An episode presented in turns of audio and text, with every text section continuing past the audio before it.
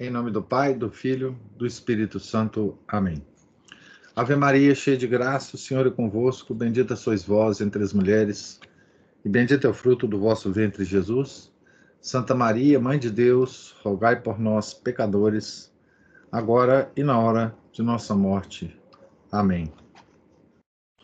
Santa Teresinha de Menino de Jesus e da Sagrada Face, rogai por nós. São Felipe Neri, rogai por nós. Nossa Senhora de Fátima, rogai por nós.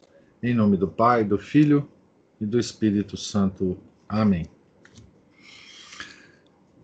Então, é, continuando aqui aquele papo lá do, do, da semana passada, nós estávamos lendo né, o, o livro Manual Politicamente Incorreto da Ciência,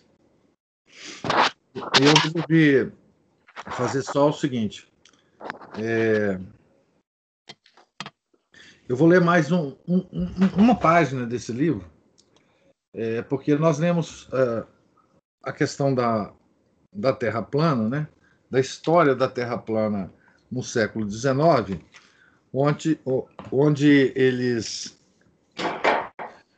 uh, os nossos inimigos diziam o seguinte, que ao longo de todo esse tempo, a, a igreja tinha escondido ao longo da Idade Média, desde a Idade Média, tinha escondido do mundo o fato de que a Terra era, era esférica e tinha afirmado que a Terra era plana. Né? E, e que agora, felizmente, né, com depois do iluminismo, que o homem recobrou a razão, que a igreja perdeu o domínio. Agora a gente sabia que a Terra era esférica. Então, o argumento era de que nós é, éramos terraplanistas. Salve Maria, Tony. Ah, o argumento era de que era é, é nós, é, o, o, a igreja impôs ao mundo o, o, a, a, teoria maluca de que a Terra era plana, né? e ao longo dos séculos, e finalmente nós descobrimos que ela era uma, uma bolinha. Né? O argumento dos terraplanistas hoje é exatamente o contrário. Né? Então, é que a igreja é, escondeu de nós que a Terra é plana e que agora nós descobrimos o agora do, uh, que depois do de do, do, do 2010 2000 o pessoal do YouTube os malucos do YouTube e às vezes não tão malucos assim descobriram é, a Terra plana porque para eles a Terra é plana e, e de novo a igreja é culpada. Né? A igreja, eles falam até que é, várias, vários deles falam várias coisas, né? mas uma das correntes é que, na verdade, quem, quem é culpado de que é, essa, de, de, dessa desse operação de ocultação do formato da Terra é, é, dos jesuítas. Os jesuítas que são é, os culpados de que a, a igreja impôs ao mundo o fato da Terra ser é, esférica. Né? Salve Maria, Leandro. Então, eu queria ler apenas um, uma página do livro eu não vou ler todo o capítulo do livro, porque ah, do, da onde a gente parou para frente, ele vai contar a história do Galileu, etc. E, e do ponto de vista dos, dos heliocentristas. E como eu vou comentar sobre Galileu aqui depois, eu vou pular essa parte, mas eu, eu queria é, é, só ler a página 215, 216 é... Porque tem uma informação aqui interessante que eu não sei se todo mundo sabe, qualquer forma, eu vou ler a, a caixa, o box é, cinza que tem é, na página 215, 216, e vou ler uma nota, uma, uma nota, é, duas notas que eu fiz na tradução. Eu acho que essas notas são interessantes para nós. Então, o boxezinho cinza tem o, seguinte título: O que eles não querem que você saiba. Então, lembre-se que nesse capítulo nós estamos com uma discussão entre a guerra entre a ciência e a religião. Toda a discussão do século XIX a respeito de terra plana aconteceu uh, no, no ambiente em, que, criado por, por esses malucos de que existe uma guerra entre ciência e religião. Religião significa Igreja Católica, né? é, e que a religião está sempre impondo visões não verdadeiras, cientificamente não verdadeiras, para o mundo, e de que os cientistas estão do outro lado e são as pessoas é, racionais, que veem a realidade com muita clareza, né? E que eles é que é, sabem das coisas, né? Então, essa é a, digamos assim, o ambiente é, em que é, nós estávamos lendo aqui no livro semana passada, né? Então, o que eles querem, ah, o que eles não querem que você saiba. Antes do século XX, poucos cientistas percebiam qualquer conflito entre religião e ciência. Seu Thoughts on Religion, Considerações sobre a Religião, o professor G. J. Romanes, disse, no século XIX, que algo influ influenciou o seu retorno à fé. Na Universidade de Cambridge, quase todos os cientistas eminentes eram cristãos declarados. Cristãos significa aqui anglicanos, tá certo? O curioso, diz ele, é que todos os nomes mais ilustres se colocavam do lado da ortodoxia. Aí ele vai citar alguns, né? Sir, Sir Mason, Sir George Stokes, Professor Tate, Adams, Professor Adams, Clark, Clark Maxwell e Bailey eram todos cristãos declarados. Eu quero dizer para vocês o seguinte: George Stokes, para quem não conhece, foi um dos maiores matemáticos do mundo. Físico matemático, tá certo? Ele foi presidente por, sei lá, 30, 35 anos da, da Royal Society, que é a, a, uma das primeiras associações de cientistas do mundo é, em que o primeiro presidente da Royal Society foi simplesmente o, o Newton. Tá? Para vocês verem, enfim, a, importância desse, desse George Stokes. Tá? Quem é da área de matemática, não sei se alguém aí da área de matemática, já estudou aí os teoremas de Stokes. Tá? Professor Tate. Professor Tate, um professor absolutamente extraordinário da, da Universidade é, de Cambridge e que escreveu um livro que foi assim absolutamente é, adotado em todo mundo a respeito de, de física, tá? E o James Clerk Maxwell é simplesmente o maior cientista da área, é, o maior cientista talvez do século XIX, e comparável certamente a Newton e Einstein, né? É, que, que, hoje é, a, as equações do eletromagnetismo têm o nome dele, né? equações de Maxwell, equações, as equações que descrevem o campo eletromagnético.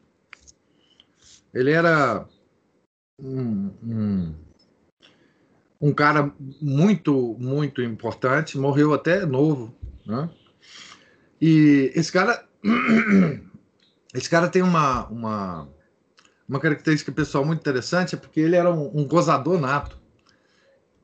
Então, ele escreveu várias poesias, é, mais ou menos assim, porque ele era, ele era escocês, e ele escreveu várias poesias que, que lembram um pouco a literatura de cordel aqui do, do Nordeste brasileiro, tá? Mas todo, toda a poesia dele tinha o, o, o, mote da, da física, da, da enfim, da... Né? Eu gosto muito do Maxwell e desses. É, o, ele esqueceu de vários outros cientistas aqui. Eu poderia dizer, por exemplo, Michael Faraday, que foi o maior físico experimental que o mundo já teve. Né? Então, enfim. É, todos eles anglicanos, né? hereges, né? Na nossa perspectiva. Né? Eu vou, depois, aqui nas notas de pé de página, eu vou nomear os outros cientistas, mas aí católicos, para vocês terem ideia. O pioneiro geneticista Gregor, ou Gregório Mendel, era um monge, se não me engano, monge agostiniano, tá? O, uh, não tenho certeza, mas Louis Pasteur era católico devoto. Dentre aqueles responsáveis por grandes avanços do século XIX, não poucos eram filhos da igreja. Escreveu Robert Moore em seu estudo sobre as controvérsias pós-darwinianas. Galvani na eletricidade, tá? Fresnel e Fraunhofer na ótica, Le Verrier na astronomia, tá? Os nomes de André Marie Ampère e Alessandro Volta poderiam ser acrescentados, ambos religiosos, nesse caso, católicos devotos. Vou contar uma historinha de Ampère muito legal para vocês. David Lindenberg, um professor de História uh, da Ciência da Universidade de Wisconsin, escreveu, juntamente com Robert Numbers, abre aspas, apesar do consenso em desenvolvimento entre acadêmicos de que a ciência e a cristandade não estiveram em guerra, a noção do conflito tem se recusado a morrer. Fecha aspas. Em sua forma tradicional, escreveu John Brooke, a hipótese da guerra foi amplamente desacreditada. Stephen Shapin, um professor de história de ciência em Harvard, diz que, embora fosse comum no período vitoriano tardio escrever sobre a guerra entre a ciência e a religião, há muito tempo, historiadores da ciência deixaram de sustentar tais atitudes. Então, esse box foi introduzido aqui no livro justamente para dizer que essa porcaria dessa noção é, da guerra entre ciência e religião é uma criação mental de uns acelerados do século XIX. Né? Mas agora eu vou eu vou ler as duas notas que eu escrevi uh, sobre esse texto aqui, que está na página 265 também. Como eu sou um cara muito interessado em história da ciência, em história da engenharia elétrica, principalmente, né? É, já dei aula sobre isso na universidade. Eu senti necessidade de escrever essas duas notas aqui para as pessoas que lessem o livro soubessem das coisas, né? Então, nota número um. André Marie Ampère foi um matemático, químico e físico francês dos mais eminentes. Esse cara, ele, ele é, é considerado também um dos maiores físicos que já passou pela Terra, tá certo? Foi considerado por James Clerk Maxwell, o Newton da eletricidade. Pra vocês terem ideia da grandeza desse, desse físico francês, tá certo? Quantificaram as relações entre a corrente elétrica e o campo magnético. Foi a, a devoção de Ampère à missa diária que inspirou um jovem, Frederico Ozanam, a se devotar mais fervorosamente à fé católica. Ozanam passava por um período de dúvidas e, ao visitar uma igreja em Paris, viu o grande cientista rezando fervorosamente perante o altar. Ele encontrou Ampère no mesmo lugar no dia seguinte. Logo iniciou uma amizade com o cientista e até viveu um ano com sua família. Quando tinha apenas 20 anos, Ozanam fundou uma sociedade religiosa que vocês todos conhecem, ela existe, ela existe até hoje, chamada Sociedade São Vicente de Paula. Ele foi beatificado por João Paulo II em 1997. O Frederico Ozanam ele tem uma frase muito interessante, que ele diz o seguinte, que o rosário que o Ampère rezava na igreja foi mais importante para ele do que todos os sermões que ele já é, escutou e todos os livros que ele já tinha lido. Então, vocês terem ideia do fervor do Ampère. Essa igreja em que eles se encontravam diariamente é simplesmente a Notre-Dame de Paris. Né? A Notre-Dame de Paris. Essa igreja que pegou fogo, né? Vou ler a nota agora, a segunda nota. Alessandro Volta, um dos fundadores da ciência da eletricidade e um dos maiores eh, cientistas do final do século XVIII, início do século XIX, o Alessandro Volta foi quem inventou a pilha. A pilha. Né? Bateria. Tá? É, a invenção da pilha foi, de fato, a, a, a invenção da engenharia elétrica. Tá? Sem a pilha, nada de, do que nós conhecemos hoje como é, eletricidade e eletrônica não existiria. Né? Então, Alessandro Volta, tendo ouvido rumores de que mantinha sua prática religiosa apenas porque não queria ofender amigos e, escandalizar seus próximos, escreveu uma extraordinária confissão de fé em que diz, abre aspas, se alguma de minhas faltas e negligências puderam ter dado ocasião a alguns de, a alguns de suspeitarem da infidelidade de minha parte, estou pronto, como reparação para isso, ou por outro bom propósito, a declarar a tais indivíduos e a todos, e em todas as ocasiões, e sob todas as circunstâncias, que sempre considerei a santa religião católica como a única verdadeira e infalível, agradecendo sem descanso ao bom Deus por ter me agraciado com tal fé, na qual firmemente me proponho viver e morrer, na vívida esperança de alcançar a vida eterna. Reconheço minha fé como uma graça de Deus, uma fé sobrenatural. Fecha aspas. Então, aqui tem dois exemplos, né, do, do e do Volta. Alessandro Volta era italiano, né? É, só para vocês terem ideia, né, obviamente, de que a religião nunca foi impedimento para nenhum católico praticar a ciência, explorar o universo. Né?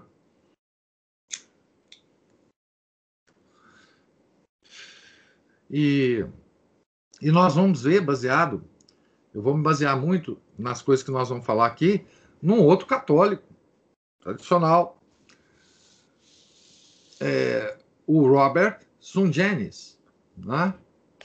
que é um católico devoto, tem, sei lá, acho que nove filhos, uma família grande, né? Enfim. Então, isso é uma besteira que o mundo quer nos passar, tá certo? É, que o cara, quando começa a ser cientista, ele deixa de ser católico, porque assim, existe uma guerra entre essas duas coisas, e essas duas concepções de mundo não são é, integradas. Quem é cientista, logo, logo, logo, logo, descobre as falcatruas da Igreja Católica, tá certo? As bobagens, né? Os fanatismos dos católicos e logo, logo tá, né? é, é, saem da religião, tá certo? Uma bobagem isso, uma bobagem. Tá? Existem textos, inclusive, do Maxwell sobre religião, certo? Muito interessantes, inclusive. Tá?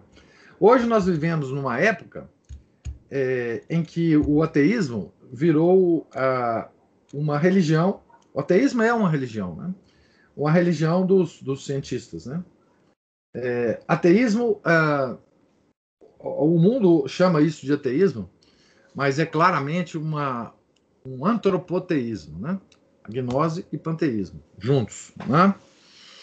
Eu sempre é, sugiro para vocês lerem uma, um livro chamado. Ah, eu acho que ele não está por aqui, por perto, não.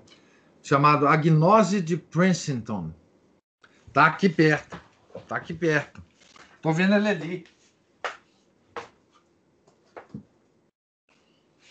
Os meus livros aqui, gente, eles têm uma, uma propriedade. Quando eu cito eles aqui ao vivo, eles se escondem de mim.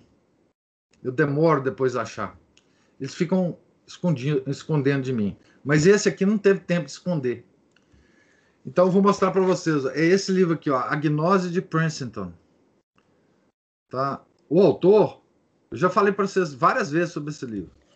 O autor chama Raymond Ruyer. Ruyer. R-U-Y-E-R. Esse cara, ele escreveu esse livro é, a gnose de Princeton tem um subtítulo assim: Cientistas em busca de uma reaproximação entre ciência, filosofia e religião. Ele escreveu esse livro, porque ele é agnóstico. Ele escreveu esse livro é, para louvar os cientistas é, gnósticos, tá certo? E ele é um, um livro é muito interessante porque ele descreve exatamente é, como que os, os cientistas são gnósticos, né? Qual é essa gnose deles, qual é a explicação que eles têm é, é, pa, para as posições deles, grandes cientistas, né? Quando ele cita Princeton, Princeton, ele está citando uma das maiores universidades americanas, uma universidade, inclusive, em que a Einstein deu aula, né? Tá certo? Então, é, esse livro é muito interessante para a gente saber disso. Bom, os cientistas modernos que eu estou dizendo, né? É, porque hoje, na verdade, assim, é, vocês sabem muito bem, a religião ela é uma coisa é, que está perdendo cada vez mais a, a, a, posição social que ela sempre teve. A igreja está nessa bagunça que a gente sabe. E, enfim, Hoje, de fato, os cientistas é, são, é, na maior parte do, do, do, deles, são, são ateus mesmo, né? ou gnósticos panteístas. Né? O panteísmo, principalmente, ele é muito fácil de ser confundido com ateísmo, tá? Mas panteísmo, como a gente está vendo, tem toda uma, uma, uma característica religiosa, né? Sobre isso também, vocês vão me desculpar as referências que eu vou dando aqui, sobre isso também tem um, um texto que vocês talvez encontrem na internet, do padre Leonel Franca. Se vocês colocarem padre Leonel Franca e o termo ateísmo militante, vocês vão talvez achar esse texto. Muito bom de ler também, pra vocês entenderem. Né? O que está acontecendo hoje, né?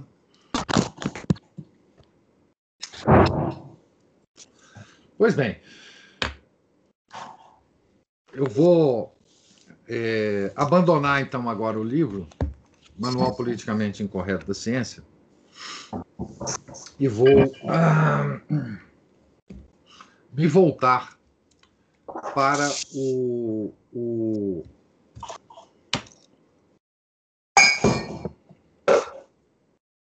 e vou me voltar para a questão da Terra plana primeiro, tá? Deixa eu só colocar aqui. Eu vou tentar fazer hoje com vocês uma coisa que eu não sei se eu vou conseguir, mas Anfan, que é compartilhar a tela aqui com vocês. Ah, vamos ver se eu consigo.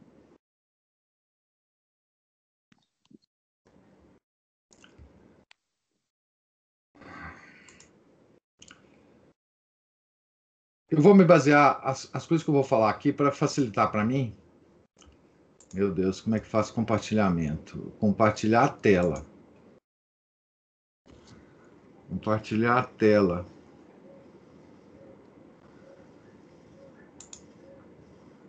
Iniciar compartilhamento. Não aconteceu nada, né? Ou aconteceu? Não, não aconteceu não. Nada. O Henrique. o senhor sumiu, tá? Eu sumi e apareceu a, a, o que eu quis que aparecesse? Não, a tela tá escura. Agora sim. Ah, tá vendo aí? Vocês estão vendo aí a capa do livro, no qual vamos basear as minhas observações gerais aqui, tá? Esse livro, Flat Earth flat wrong. Tá dando para ler isso aí, né?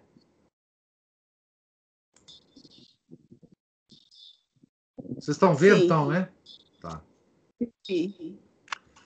Então tem uma, um subtítulo no livro, Flat Earth, Flat Wrong. É, o, o, é, esse título é difícil até de, de traduzir. Flat Earth é a Terra plana. Agora, flat, flat Wrong é porque flat é, tem um, um, uma, uma acepção em inglês que é completamente. Completamente errado. Então, terra plana, completamente errado. Uma perspectiva, uma análise histórica, bíblica e científica. Tá certo?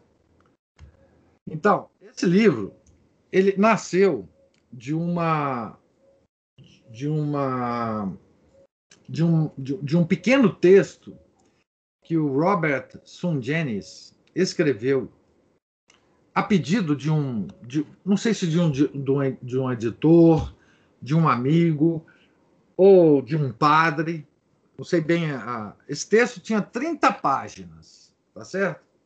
30 páginas.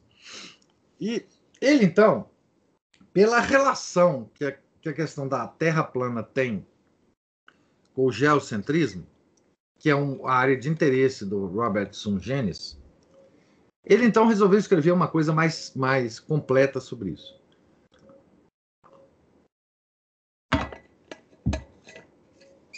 Então, eu vou compartilhar com vocês aqui, rapidamente, só. Bom, esse livro tem 739 páginas. Tá certo? Eu vou compartilhar com vocês aqui. Eu espero que vocês estejam vendo que eu estou rolando a, a, tela, não tá?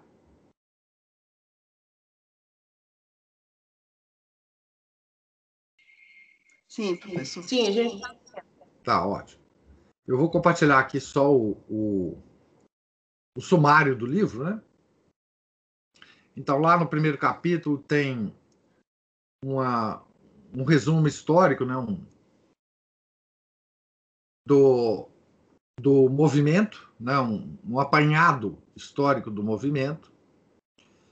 O capítulo 2 é só de análise da Bíblia, ele é um, um, um erudito uh, uh, de análise bíblica, o Robert Sungenis. Então, ele escreve todos os argumentos da Terra plana em relação à Bíblia. Depois, no capítulo 3, só o que os padres da igreja patrística, tá certo? A patrística da igreja é, falou sobre terra, sobre o formato da terra, tá? Santo Agostinho, São Jerônimo, todo mundo falou sobre isso, tá? O capítulo 4, ele só, só descreve a questão do firmamento, que é uma das dos argumentos do, dos terraplanistas para dizer que essa palavra firmamento significa o domo, o domo que envolve a Terra plana. Né? O quanto que a, a, os terraplanistas entendem erradamente essa palavra hebraica que foi traduzida normalmente pela palavra firmamento, tá certo? O capítulo 5 são o, a análise científica de todos os experimentos que aparecem nos vídeos de Terra plana, todos eles são analisados aqui e mostrados que estão, estão errados. A, a análise do, dos terraplanistas está errada. Tá certo?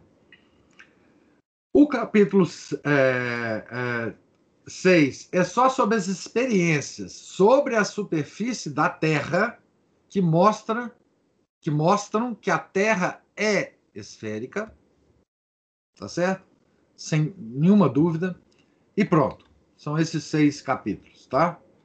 Ele analisa aqui todas as, os experimentos é, que aparecem nos vídeos e que parece que, que dão a entender, que podem ser talvez é, compreendidos como uma prova da Terra plana, tá certo?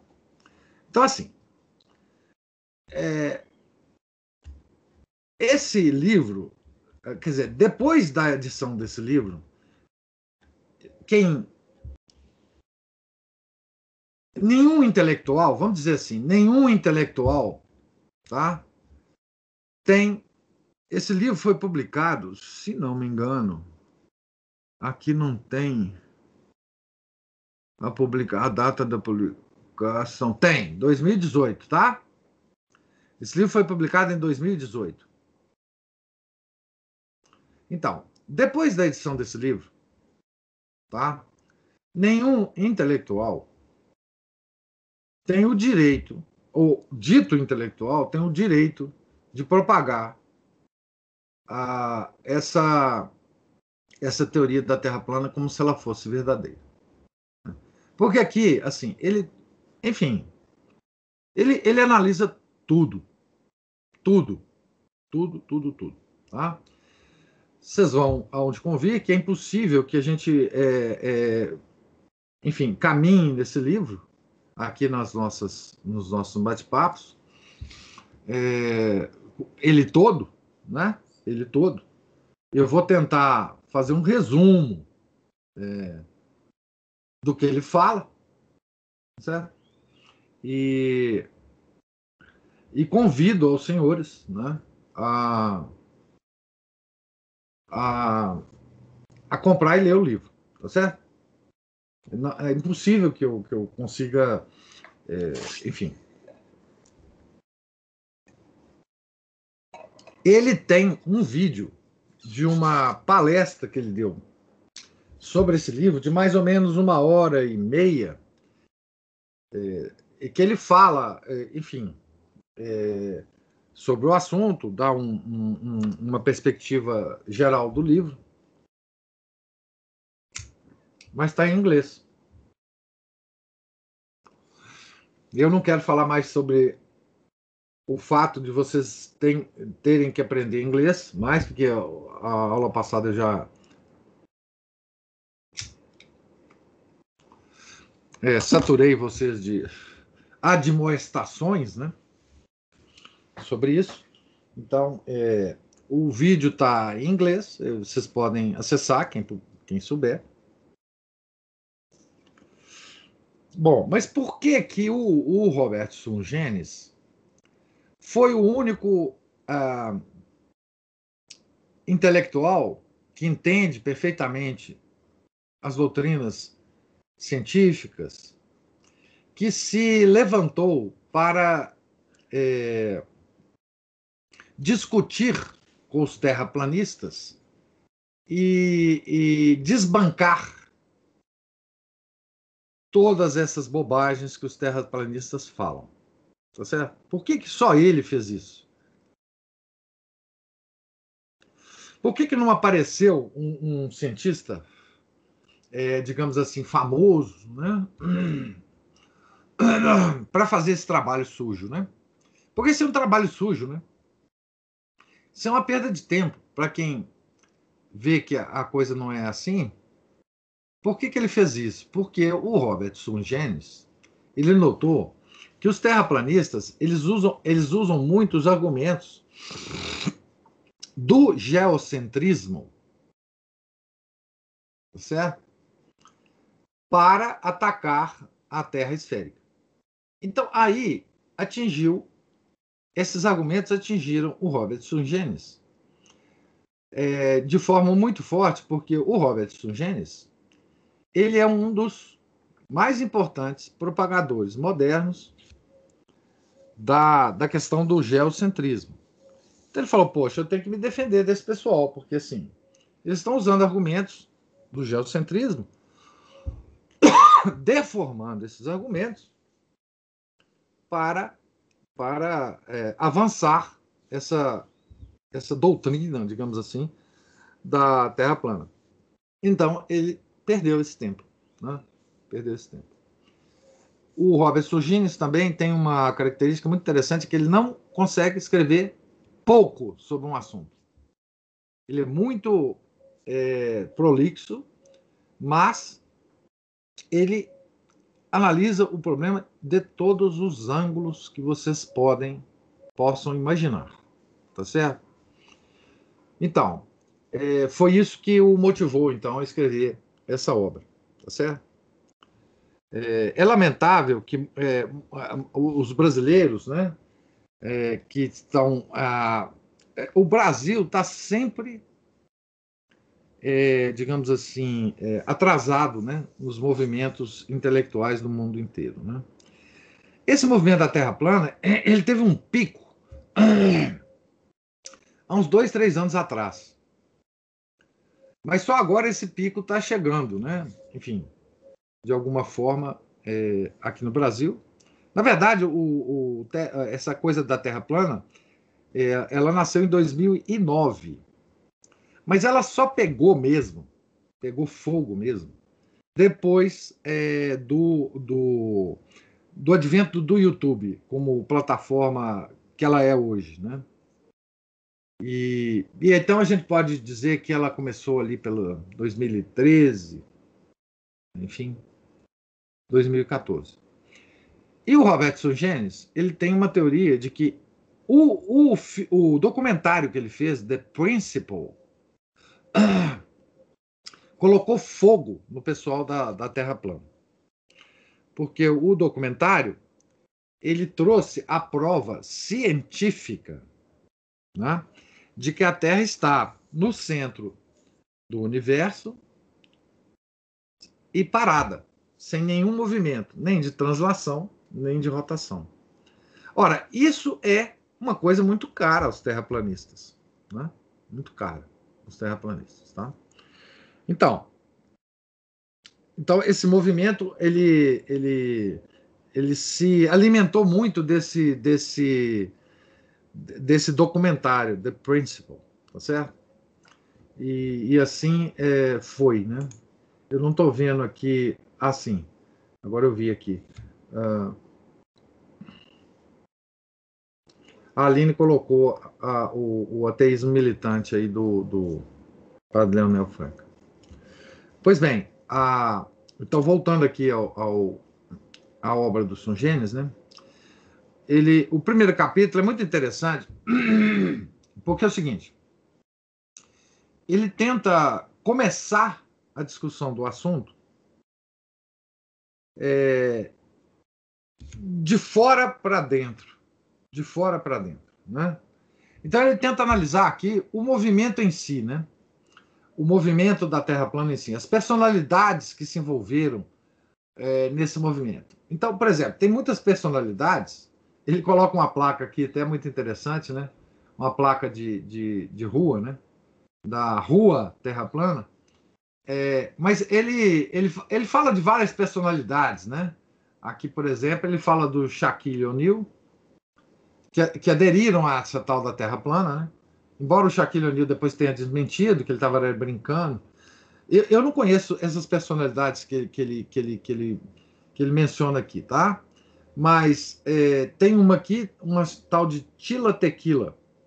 Eu não sei o que, que ela é, se é cantora, se é modelo, se é o que, que ela é, mas é uma personalidade, segundo ele.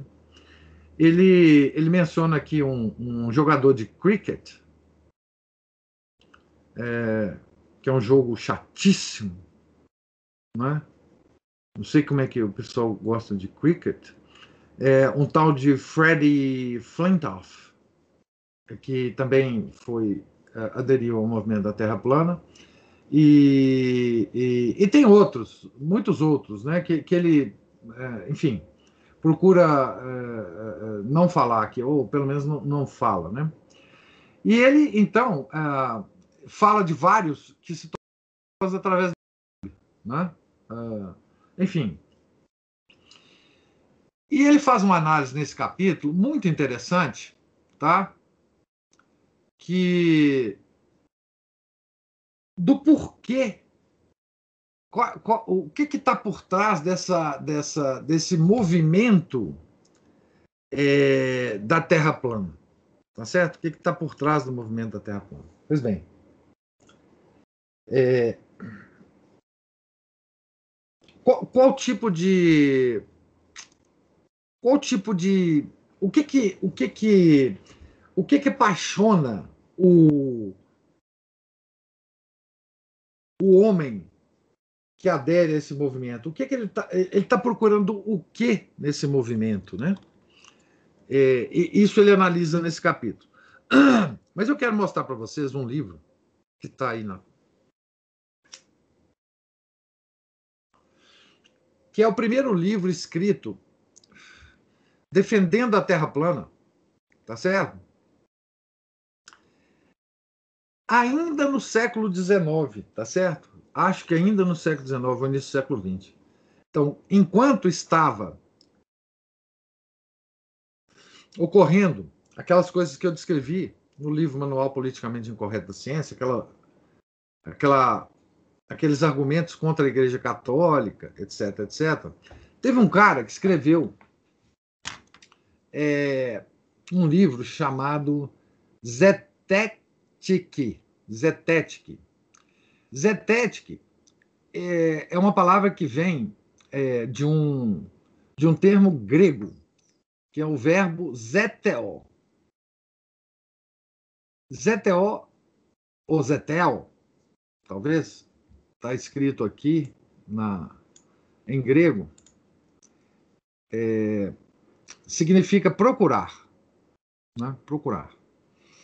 Esse cara, ele escreveu esse, esse livro com, com um pseudônimo. O pseudônimo que ele escolheu foi Parallax. E esse autor é esse cara aqui. Esse cara que chamava Samuel Burley Rowbotham. Tá?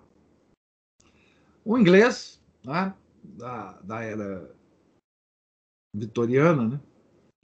E, e, esse livro voltou à moda depois aqui do, dos anos 2000, tá certo? Ele, ele alega nesse livro que, que tem provas de que a Terra é plana, etc, etc. Esse livro se tornou, então, um must, né? Da, desse pessoal da, da Terra plana, tá certo?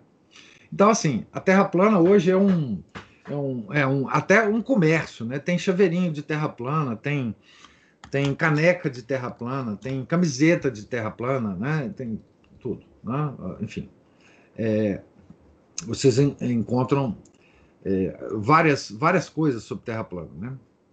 Pois bem, é, aqui no Brasil, a única coisa significativa, assim, que, que nos últimos tempos ocorreu e uma coisa lamentável, né, tenho que dizer que é lamentável, né, é, foi uma, uma, vários, vários, talvez dezenas de posts é, no Facebook do, do professor Lavo de Carvalho, que, é, digamos assim, apoiando uns terraplanistas brasileiros da pior espécie, inclusive, eu devo dizer, é, da pior espécie no seguinte sentido: não tinha formação intelectual nenhuma esses esses terraplanistas que o Olavo divulgava no Facebook deles, é, exceto aquele professor Afonso Vasconcelos, que esse tem, tem formação científica e, e tudo, mas os outros são, são realmente lamentáveis. E isso foi lamentável porque, enfim, é, é uma coisa que denigre, de fato, a imagem do, do, do professor Olavo, né? e porque, enfim, é, ele mostrou, ele se mostrou nesse assunto de uma ingenuidade é, gritante, né? É, de uma é, de um, de, de um despreparado né, para enfrentar uma discussão dessa. Né? Isso foi, eu imagino, é, um pouco esse ano, um pouco ano passado, né? e de um intelectual do nível do professor Olavo de Carvalho, a gente esperava um comportamento diferente né? desse. Enfim, ele que, que alega conhecer é, é, a, a, literatura e a, ele que faz muito boas é, é, críticas à ciência, etc. Ele realmente foi, foi lamentável isso, né? mas enfim, é, no Brasil a personalidade, digamos assim, é, que que a gente pode citar, né? Fazendo coro aqui ao, ao Robertson Genes, que fala das personalidades americanas, é, é, essa, né? E é de se lamentar. Depois ele diz disso, que ele disse, etc. Enfim, mas, mas é, ficou muito, muito ruim, né? É, enfim, para ele, enfim, e para todo mundo que, que tem algum tipo de admiração por ele, né? Pois bem, é, Quais são as grandes os grandes argumentos, né? Os grandes argumentos da Terra plana. Eu vou aqui atacar só os argumentos, digamos assim, científicos, e talvez eu fale um pouco do, do tal do firmamento para vocês aqui. Né? Ah, o, o, então, o, o que, que é o que, que o modelo da Terra plana exige dos terraplanistas para a explicação? Né? Então, primeiro, uma coisa absolutamente fundamental né, na, na Terra plana tem a ver com o Polo Sul, tá certo? Polo Sul.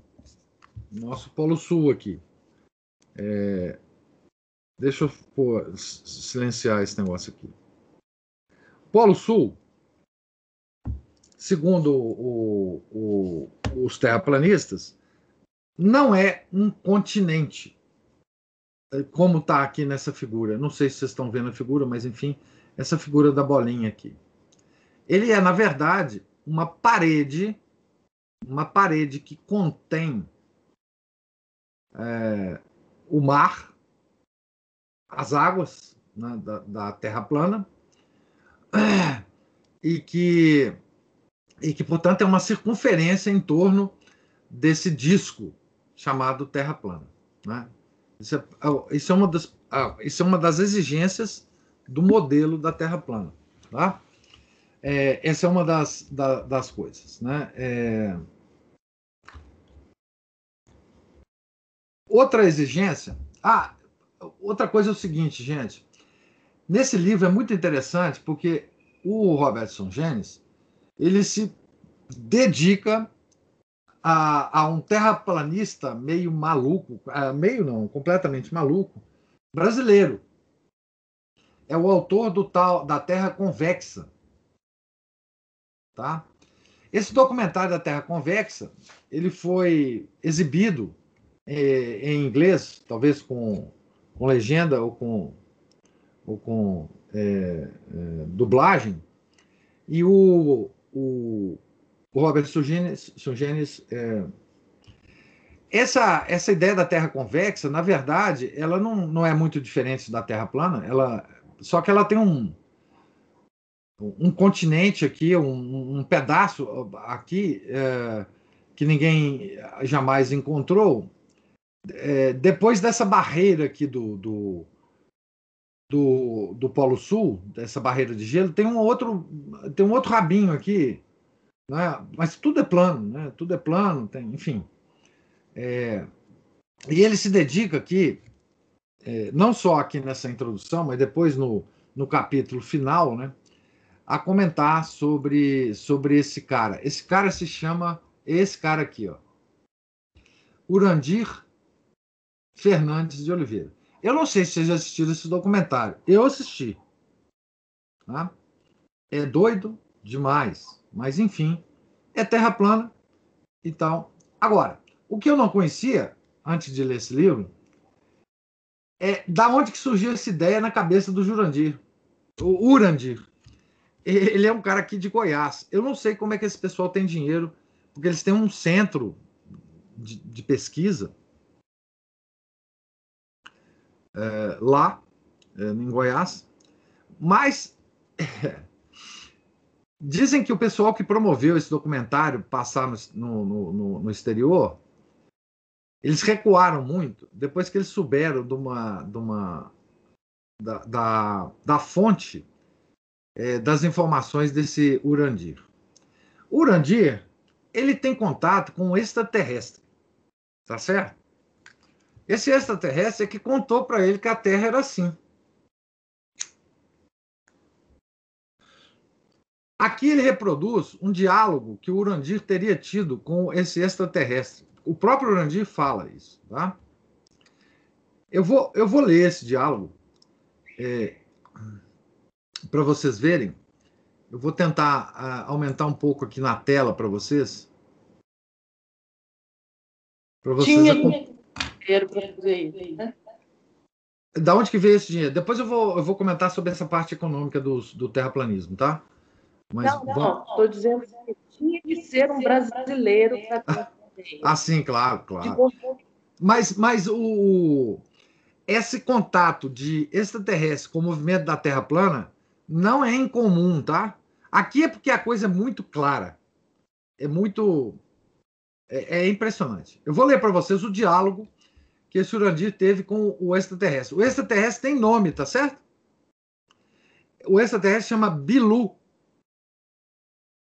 Tá? Bilu, para mim, pode ser nome de cachorro, né? Nunca de jabuti, mas de cachorro, né? De gato, talvez. Mas é o nome do extraterrestre. Como é que é? Marchinha de carnaval, no Pilu Teteia. É, isso, isso aí. Eu sabia que tinha uma, um negócio assim de música. Ou Lúcifer ao quadrado. É, Bilu é duro. Mas veja aqui, vamos, vamos, vamos acompanhar isso aqui, essa, essa, essa, essa, esse diálogo que é muito interessante. O Bilu fala assim: a respeito da Terra, ela é convexa, não é esférica e não é plana. Ela é, inclusive, mais convexa nos, nos continentes, especialmente na América do Sul. Ó, o que, que ele está falando aqui, ninguém entende, tá certo? Convexo, não sei o que, que é isso. Aí o Urandir fala: o que, que você sugere que façamos, então, para que provemos que a Terra não seja nem esférica e nem round aqui, pode ser nem nem circular, como é o pessoal da Terra plana, né? Eu acho que é isso. Aí o Bilu responde para ele assim: Ora, é, realize testes, experiências. Experimente, realize experiências. Bilu dará a vocês muitos testes. Para todos vocês. Testes para vocês fazerem, né? Ilusões óticas pelas camadas atmosféricas campos eletromagnéticos, esfericidade das águas, a planura das águas é, nos oceanos. E também teste os navios, os mastros dos navios. E tantas. É, é, é, que tanta, tanta gente é, fala sobre isso. Mas Bilu é, vai, vai explicar ainda melhor. Bilu tem muitas coisas a dizer. Então, o próprio Bilu fala é, na terceira pessoa a respeito dele. Né? Urandir. Ok, então. Se a Terra, se o, o, a borda da Terra é no Polo Sul, tal como outras é, teorias que você nos deu, quais são os testes é, que possamos fazer para provar tudo isso? Aí o Bilu responde: muitos, muitos, realizem muitos, todos os testes, todos os testes. É, por exemplo, a, a teste à luz, né? É, tome um telescópio, teste, to, faça um experimento com telescópio, especialmente é, se você está um, uh, if point, ah, se você aponta o telescópio para a Lua. A Lua não é esférica, tampouco. É somente uma ilusão de ótica é, produzida pelas camadas atmosféricas da Terra. O, e, e testes podem também ser feitos com campos eletromagnéticos num avião ou num navio, nos, nos rios. O mais perfeito, a mais perfeita forma de energia está ligada a uma pedra. Tá? A mais perfeita forma de energia está ligada a uma pedra. A, a uma pedra. Jogue a pedra quadrada, retangular, não importa. E todas as, as ondas serão circulares. Provavelmente ele está falando assim: joga a pedra na água, né? E, independente do formato da pedra, as ondas serão circulares. A força de gravidade é, é completamente equivocada. Talvez a natureza da força de, né, de gravidade totalmente equivocada. Ela, ela, a gravidade é, na verdade, muita, é, composta de muitas forças. E o Bilu diz que essas forças é, não podem ser explicadas pelos cientistas da Terra é, até o momento. Né? Não, não puderam ser explicadas até o momento. Isso o Bilu falando. Aí o Urandir fala assim: nós vamos conduzir os testes que o Bilu, que, que o Bilu sugere. É, elas são a, ideias absurdas e testes absurdos, mas é, é, vale a pena tentar verificar é, de, de fato se tudo isso poderia ser consistente com a evidência que a realidade é, com a realidade conforme ele está falando, o Bilu está falando. É, você imagina que uma teoria sugerida pelo ET Bilu é possível? Isso o Urandir, né? Bom, depois que foi divulgado esse diálogo aqui que ele teve com o Bilu, esse documentário foi tirado da, das principais páginas terraplanistas é, que divulgaram esse documentário, né? E, enfim, se vocês quiserem assistir esse documentário, ele é feito em português. Esse foi um dos documentários que foi que foram é, divulgados pelo Olavo de Carvalho, inclusive aqui no Brasil. Eu já tinha assistido muito antes. Eu conheço essas, essas doiduras desse Urandi há algum tempo, né? E, enfim. Então, é... então. Isso isso significa o quê, né? Na nossa discussão aqui. Eu quero, é, eu queria só mostrar isso porque o movimento de terra plana ele é muito misturado com várias outras coisas, né? E, e uma delas é o tal da, da do, do, ET, tá certo? Pois bem, é, eu vou pular um pouco aqui. Ah, então outra outra coisa, né, que a Terra plana exige é que o Sol e a Lua, como a Terra é plana, né, o, o a, a a, a impressão que a gente tem do pôr do Sol e do pôr da Lua tem que ser explicada pelo pessoal da Terra plana de forma diferente, né? E, e, a explicação que eles dão é simplesmente que o Sol e a Lua estão girando em torno do plano da Terra e que eles se, o fato da gente é, perceber que o Sol se põe é apenas uma ilusão de ótica. Tá certo? Que é uma ilusão da perspectiva, né?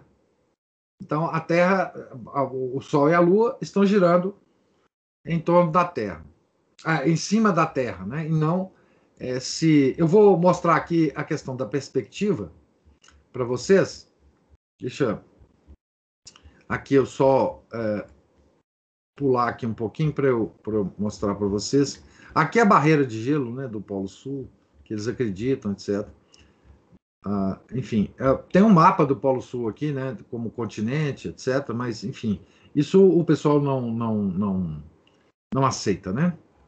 É, como um continente. Deixa eu, deixa eu pegar aqui, tenham paciência comigo, que eu vou pegar a, a questão da perspectiva é, para mostrar para vocês como é que eles é, estão. Estou pulando várias coisas aqui. Depois eu vou falar sobre a NASA, viagem à Lua, etc. Mas calma lá. Deixa eu pegar a perspectiva primeiro, porque isso aqui é importante. Porque é uma resposta científica que eu posso é, compartilhar com vocês aqui tranquilamente, né? Oh, meu Deus. Onde está você? Aqui. Ah, vocês estão vendo essa figura aqui, não estão? Tá vendo bem aí? Sim, sim. Ótimo. É... Então, como é que eles falam que a, o Sol pode desaparecer para nós e não se pôr, né? Segundo o pessoal da Terra plana. Por causa dessa, dessa, dessa perspectiva aqui, né? Você está numa ponte, você sabe que esses dois parapetes da ponte são sempre paralelos. Mas se você olhar, se essa ponte for muito grande, a impressão que dá é que a largura da ponte aqui, ó, ela vai diminuindo à medida que você vai olhando cada vez mais longe. E então essa largura aqui vai parecendo que está ficando menor. E ela lá na frente ela some. Parece que as duas, os dois parapetes se encontram. Então essa é uma, uma aqui também aqui do lado tem um, um né? É, então o seu o seu ponto de visão lá na frente ele desaparece, né? Você não vê mais nada além de um certo de um, uma certa distância aqui, as coisas que estão para além dessa distância você não não enxerga. Então eles falam assim, olha, o Sol, ele quando ele chega nesse ponto lá do, do, do, do ponto de desaparecimento, né? Você enxerga isso na Terra é, como o pôr do Sol e da Lua também, né? E eles os terraplanistas, eles diz o seguinte: olha, para você ver como isso é verdade, o Sol, no seu caminho diário pelo céu, ele apresenta tamanhos diferentes. E à medida que ele vai caminhando para o horizonte para se pôr, ele vai diminuindo de tamanho. Tá vendo? É a, a questão da perspectiva. Né? É questão da perspectiva. Então, eu não sei se vocês já assistiram vídeos que fazem essa análise. Tem muitos vídeos na internet que fazem essa análise. Bom, então, essa, essa, isso é muito fácil de desbancar, né? Essa, essa. Então, a, a teoria dos terraplanistas é o seguinte: o, o Sol, ele, ele, ele ao, ao, ao se levantar, né, ele é grande, depois ele vai diminuindo, diminuindo, diminuindo, diminuindo. Ao se pôr, ele fica pequenininho. Se você observar o Sol é, em certas condições, você vai ter essa percepção mesmo. Ele vai diminuindo. Né? E essa percepção é a primeira que você tem, e, é a, a que os terraplanistas dizem. Mas, se você fizer algumas experiências, É, por exemplo, tem um cara que observou o Sol é? com uma máquina fotográfica. Uma máquina fotográfica. E ele usou a, a máquina fotográfica sem filtro e com filtro. Tá certo? E provou uma coisa muito interessante. Ele provou o seguinte: se você olhar para o Sol sem filtro, o que você vai ver é exatamente o que os terraplanistas é, é, é, dizem. O Sol parece nascer grande e morrer pequeno. Que é a base da teoria deles para justificar o Sol em cima da Terra plana. Mas se você fotografar o Sol com filtro, você vai ver que ele não muda de tamanho hora nenhuma. Hora nenhuma. Ele é mesmo solzinho lá, do mesmo tamanho. O que causa a impressão de aumento e diminuição do tamanho é justamente o brilho dele. O brilho. E a relação da luz solar com a atmosfera. Se você faz um filtro, ele sempre se, se é, tem o mesmo tamanho. Aqui são três horários do dia que o cara tirou a foto com, com filtro. Né? É, 8 e meia, 12 e 53, depois 16 e 22 aqui embaixo. Pois bem. Então isso aqui desbanca qualquer um. Eles falam também da Lua, né?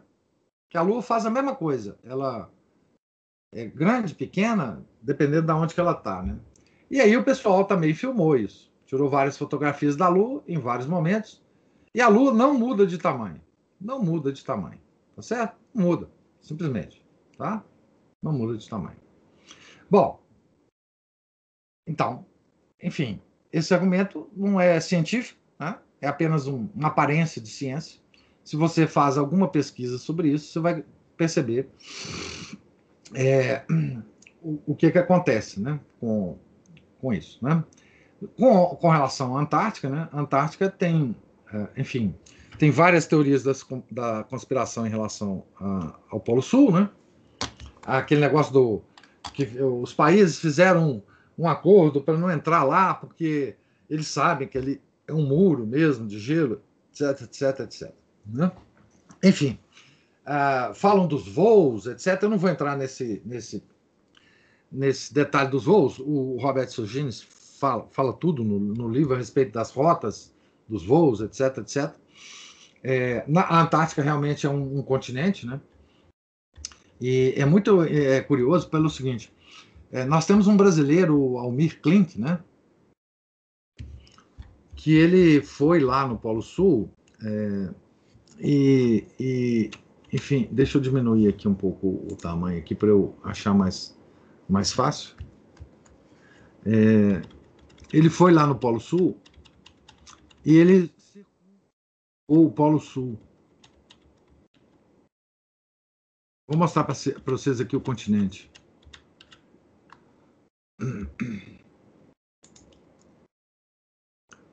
Ah,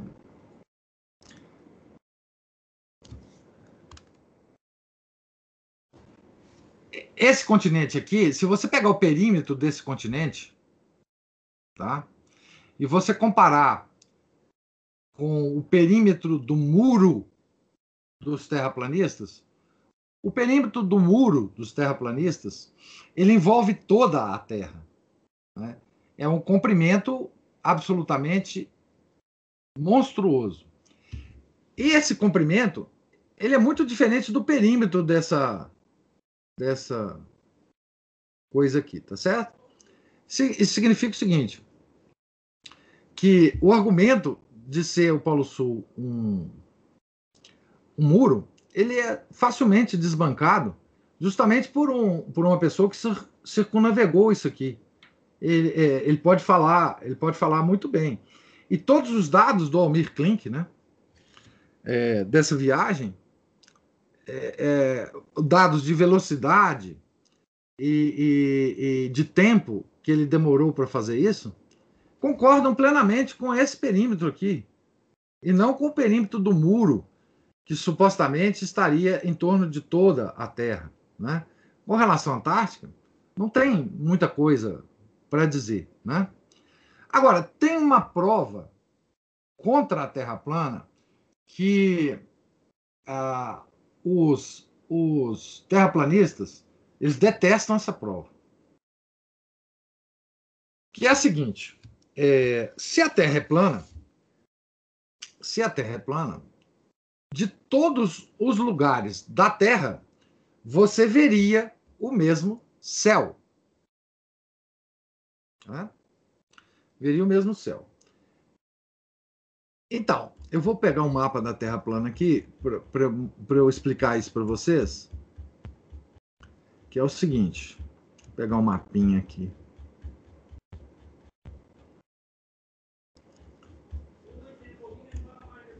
Puxa vida.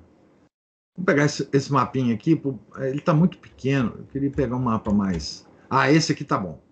Ó, vê aqui o, o, a Terra plana, né? Você vê aqui o Sol e a Lua. Ah, ah tem uma coisa muito, é, é, muito engraçada. Essa coisa é divertida. É, os terraplanistas, é, eu não sei se vocês conhecem o, o, o fenômeno da Terra, da Terra, é, da, da Lua é, laranja, né? Tem um fenômeno da Lua laranja que às vezes ela aparece com a cor laranja. E os terraplanistas para explicar isso, é, bom, a Terra laranja é só um fenômeno atmosférico, mas para eles explicarem isso, eles têm que teorizar um objeto que está aqui sobre a Terra, é, que, que, é, que, é, que é oculto, ninguém vê, né? E que está entre a Terra, entre o Sol e a Lua, e esse objeto é que filtra a luz do Sol e, e faz com que ela reflita na Lua e, e dê à lua um, um, uma cor laranja, né? É, bom, isso é uma coisa que eu, eu, eu só. Mas deixa eu, eu, eu me basear aqui. A Terra plana é isso aqui, tá? O centro da Terra plana, o centro da Terra plana aqui é o Polo Norte, tá? O Polo Norte. Esse mapa tá ruim, mas eu não, não vou procurar outro aqui, não.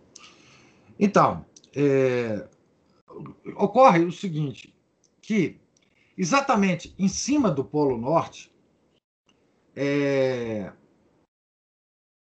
coincidindo com, com, com, o eixo né, que passa pelo Polo Sul e o Polo Norte, é, na esfera, né, o eixo da, da esfera, tem no céu uma estrela chamada Polaris.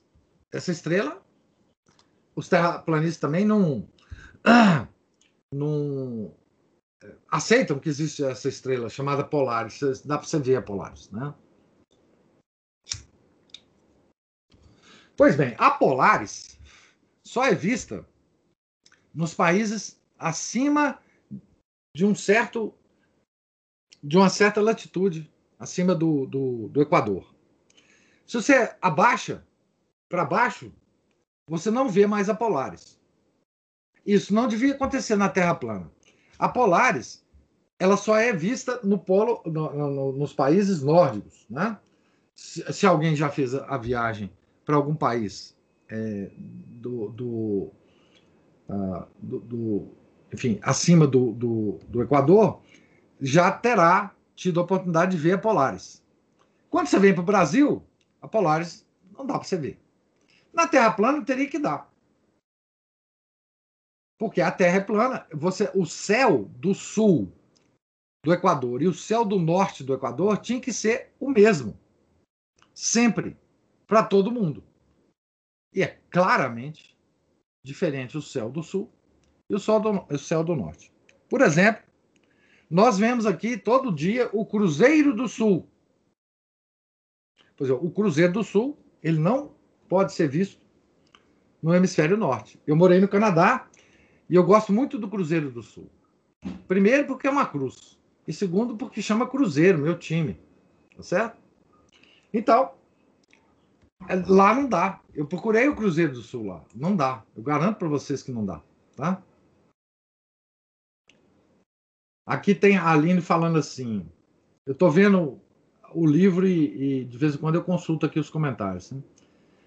Aqui a Aline fala assim: lembrei do Luiz explicando quinta-feira sobre eles falarem que nossos sentidos nos enganam, mas que isso não é verdade. Mas aí se encaixa essa loucura. Seria isso? Seria isso. Seria isso. Tem uma coisa em relação aos sentidos que, obviamente, o, o Luiz não não é, é, comentou, porque o interesse dele era outro, né? que é o seguinte: o homem inventou instrumentos para aumentar a capacidade dos nossos sentidos, tá bom? Então, por exemplo, quando um homem. Ah, o Felipe tá lembrando, ele é da cidade, ele é da cidade. Do... Eu adoro a placa do carro do Felipe. Né, que tá lá escrito Cruzeiro. Ah, pois bem, daí dá para ver o Cruzeiro do Sul, viu? Então, pois bem, é... então, os sentidos do homem eles foram muito aumentados pelos, pelos, pelos é, instrumentos que o homem criou, graças a Deus. Né? O telescópio, o microscópio. Né? É, é, qualquer lente de aumento, né? o óculos, tudo aumenta. Por exemplo, se eu tirar o meu óculos, o meu sentido da visão ele perde muito. Tá certo? Não enxergo quase nada mais. Com o óculos eu enxergo, normalmente. Então, o óculos é um instrumento para aumentar o meu sentido da visão. Tá certo? A gente poderia, por exemplo, é, tentar fazer vários experimentos imaginativos aqui em relação à Terra plana. Por exemplo, se a Terra é plana, se eu colocar, se eu for para uma praia aqui no Brasil, tá? e me, direcionar diretamente em relação à África, tá certo? A Terra é, é plana, tá certo? As águas do mar são planas. Então, um telescópio usado por, por astrônomos, né? Não precisa nem ser um, um telescópio assim, tão potente, é como eles usam, né? Não precisa ser um Hubble, se eu apontar para a África, eu seria capaz de ver a África com esse telescópio. Né? Mas não sou. Vocês podem fazer experiências, não vão ver a África. Tá certo? Bom. Então, digamos assim.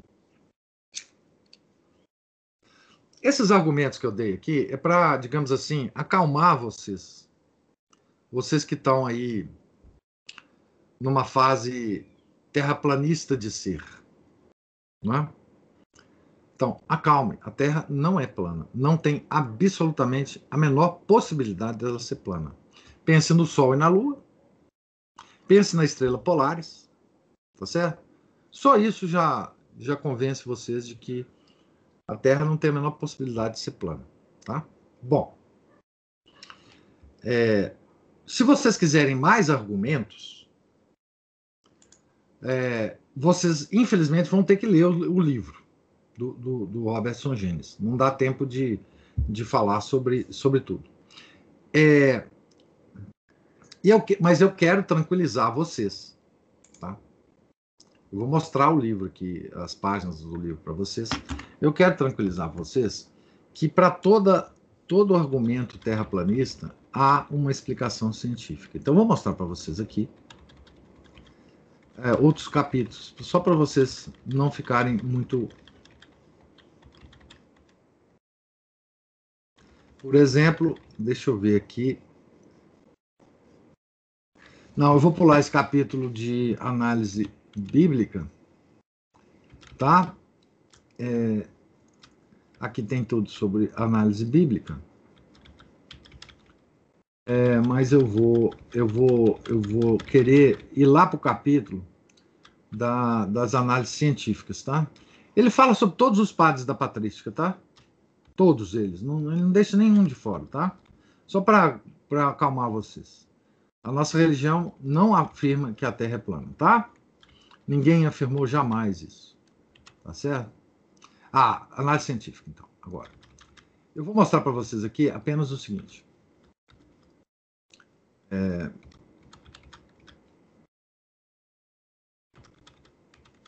Ele fala sobre tudo, né? Ele, só, ele fala, inclusive, sobre as fotos da NASA, tá? Para vocês terem tranquilidade aí. Ele fala sobre os voos, tá? Ele fala sobre, sobre por que, que é difícil detectar é, em voo normal que a Terra é, seja é, é, esférica. Ele fala em relação à dificuldade de você ver no horizonte a esfericidade da Terra. É, cientificamente é muito difícil de fato de, mas tem jeito, tá? Você vê é, se você fizer medidas corretas.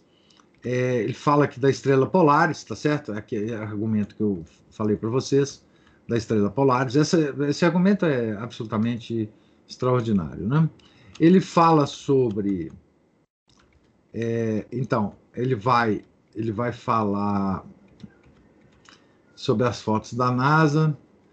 Ele vai falar sobre sobre o Sol, o tamanho do Sol.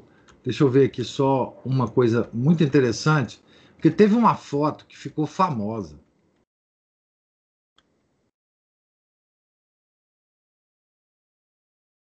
É... O livro, para quem não tem muita é, base científica, ele é um pouco cansativo, porque infelizmente ele vai ter que entrar né, na,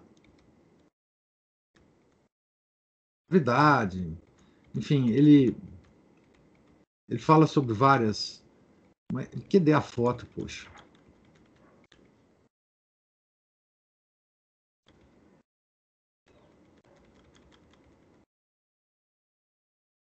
Ah, essa foto aqui passou. Pois bem, essa foto aqui é interessante. Bom, certamente quem assiste vídeo de Terra plana já se deparou com essa foto aqui. Alguém não conhece essa foto? Nunca ouviu falar sobre ela? Eu não, nunca. Aline. Juliana conhece, né?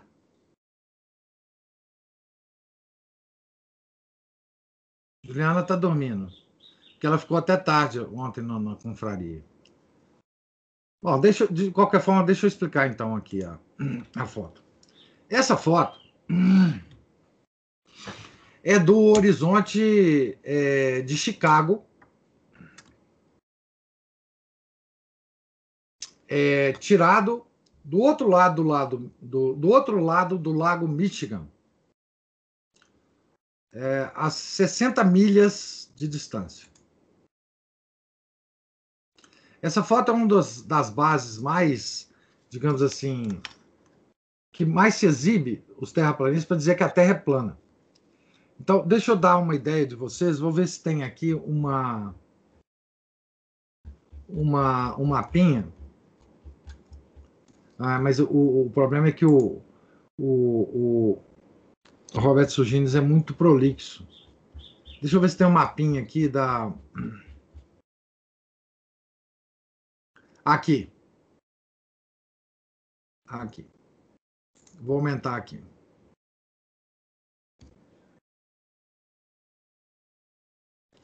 Tá vendo aqui, ó? Essa foto foi tirada de um lado em Warren Dunes, as dunas de Warren, apontando aqui para Chicago, tá certo? E esse essa distância aqui em linha reta é 53 milhas. 53 milhas dá mais ou menos 80 quilômetros. Tá? Que é, que é essa parte aqui do Lago Michigan. Tá? Well, well, well. Então vamos voltar para a foto.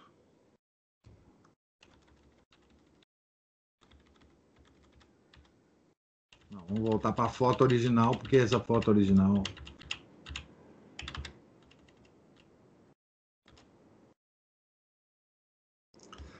Tá bom? Essa é a foto original. Tirada por, por esse cara aqui, Joshua Nowicki. É um fotógrafo que gosta de tirar foto dessa região aí, apontando a câmera para Chicago. Ele tem foto de tudo quanto é posição, de tudo quanto é horário do dia, etc, etc, do, da, da cidade de Chicago. Tá? Ele não é terraplanista, tá? Esse ele é, ele é um cara que não gosta de se envolver nessa, nessa, nessa discussão. Ele gosta de fotografia e não quer saber de discussão, não. Inclusive, ele não responde nenhum contato, e-mail, essas coisas. Ele, ele realmente não quer. Né? Essa foto apareceu, acho que é, em 2000 e ah, sei lá, 2012, 2013, talvez 2000. Aqui tem a data. Ela apareceu num jornal de uma televisão em Chicago, tá certo? Esse cara aqui, é, ele é aquele aquele cara muito muito comum nos Estados Unidos, na Europa, que é o, o cara do tempo, né? Aqui no Brasil tem é, isso aqui também, né? Uma normalmente uma moça mostrando a previsão do tempo nas várias regiões do país. Lá isso é muito comum, porque o tempo lá é, é, é muito mais variável do que aqui, né? E esse cara mostrou num determinado jornal de, da tarde é, essa foto, essa foto, tá certo?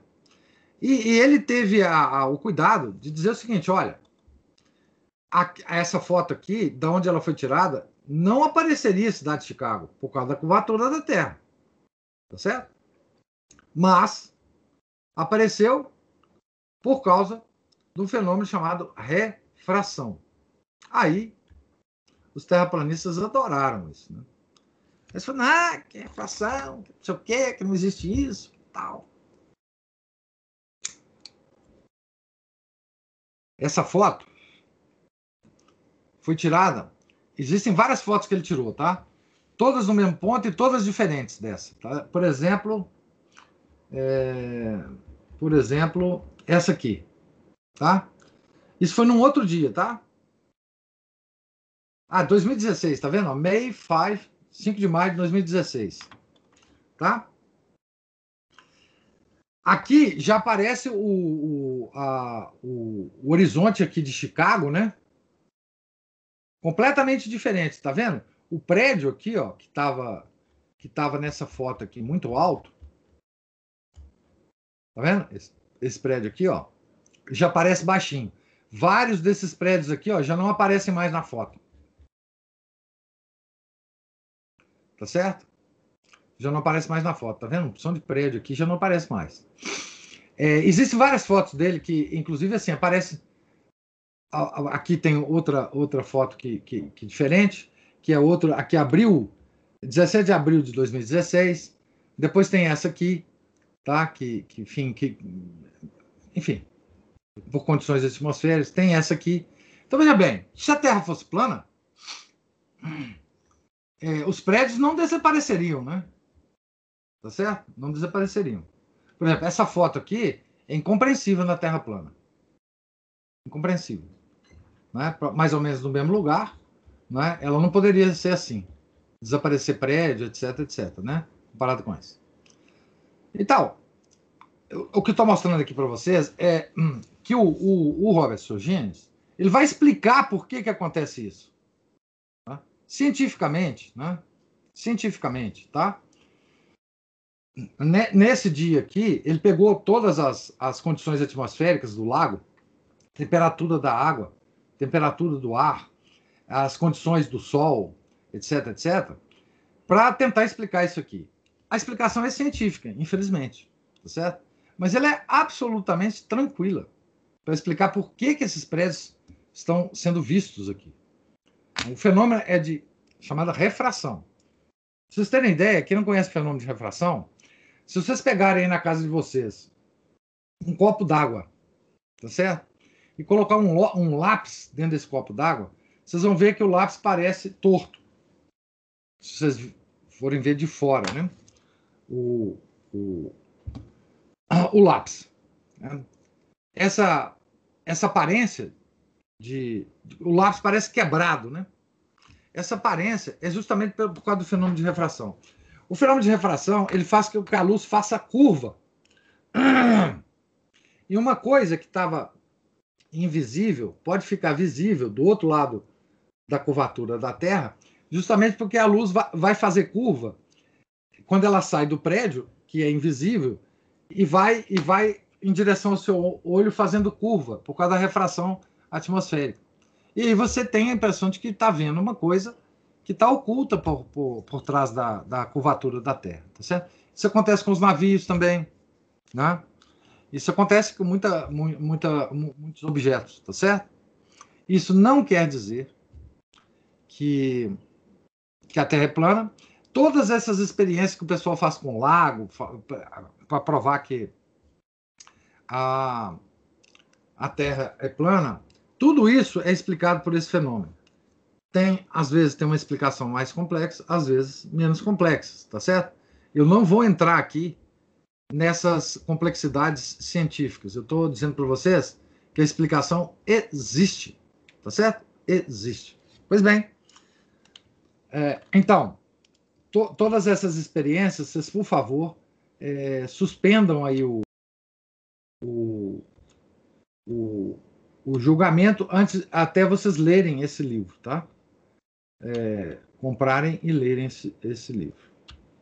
É, que deve custar 14, enfim, é, 15 dólares.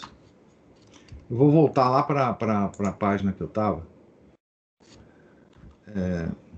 Professor, pode falar.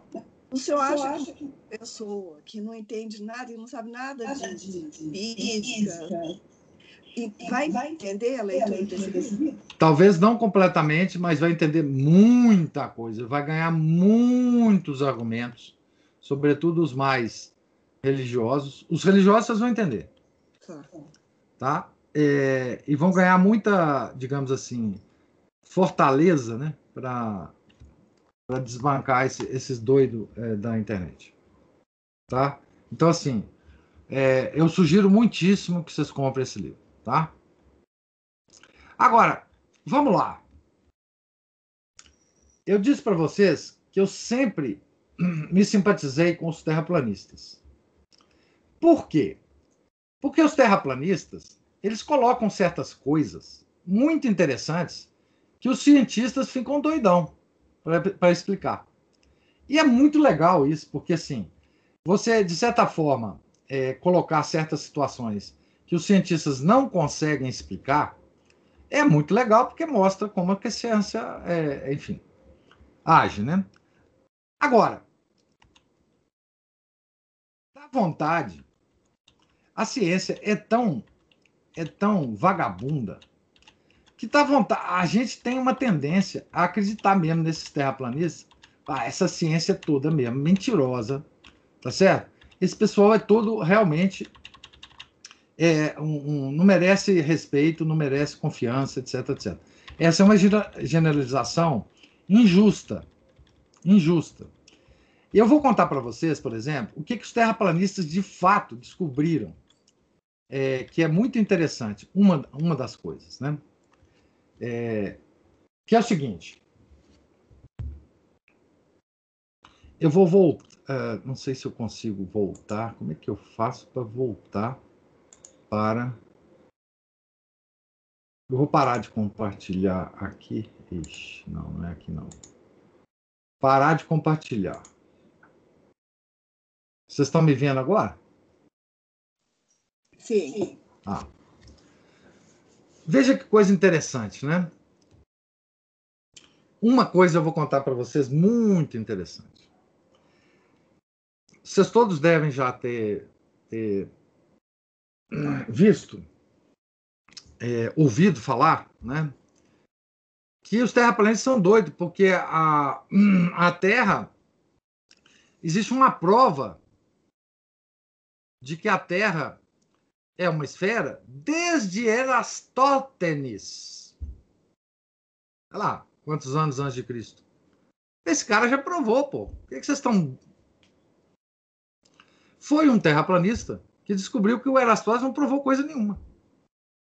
E é verdade. Ele não provou. O que, que o Erastótenes fez? Erastó... Erastótenes. Ah, ele fez o seguinte: ele pegou dois lugares na esfera, colocou um mastro em dois lugares na esfera. Vocês imaginam que é a esfera da Terra. Ele colocou um mastro aqui e um mastro aqui, em dois lugares da Terra, tá? E mediu quando esse mastro aqui, o Sol estava exatamente em cima desse mastro. O mastro, se olhava para o mastro, não tinha sombra nenhuma dele no pé do mastro. Então o Sol estava exatamente em cima dele.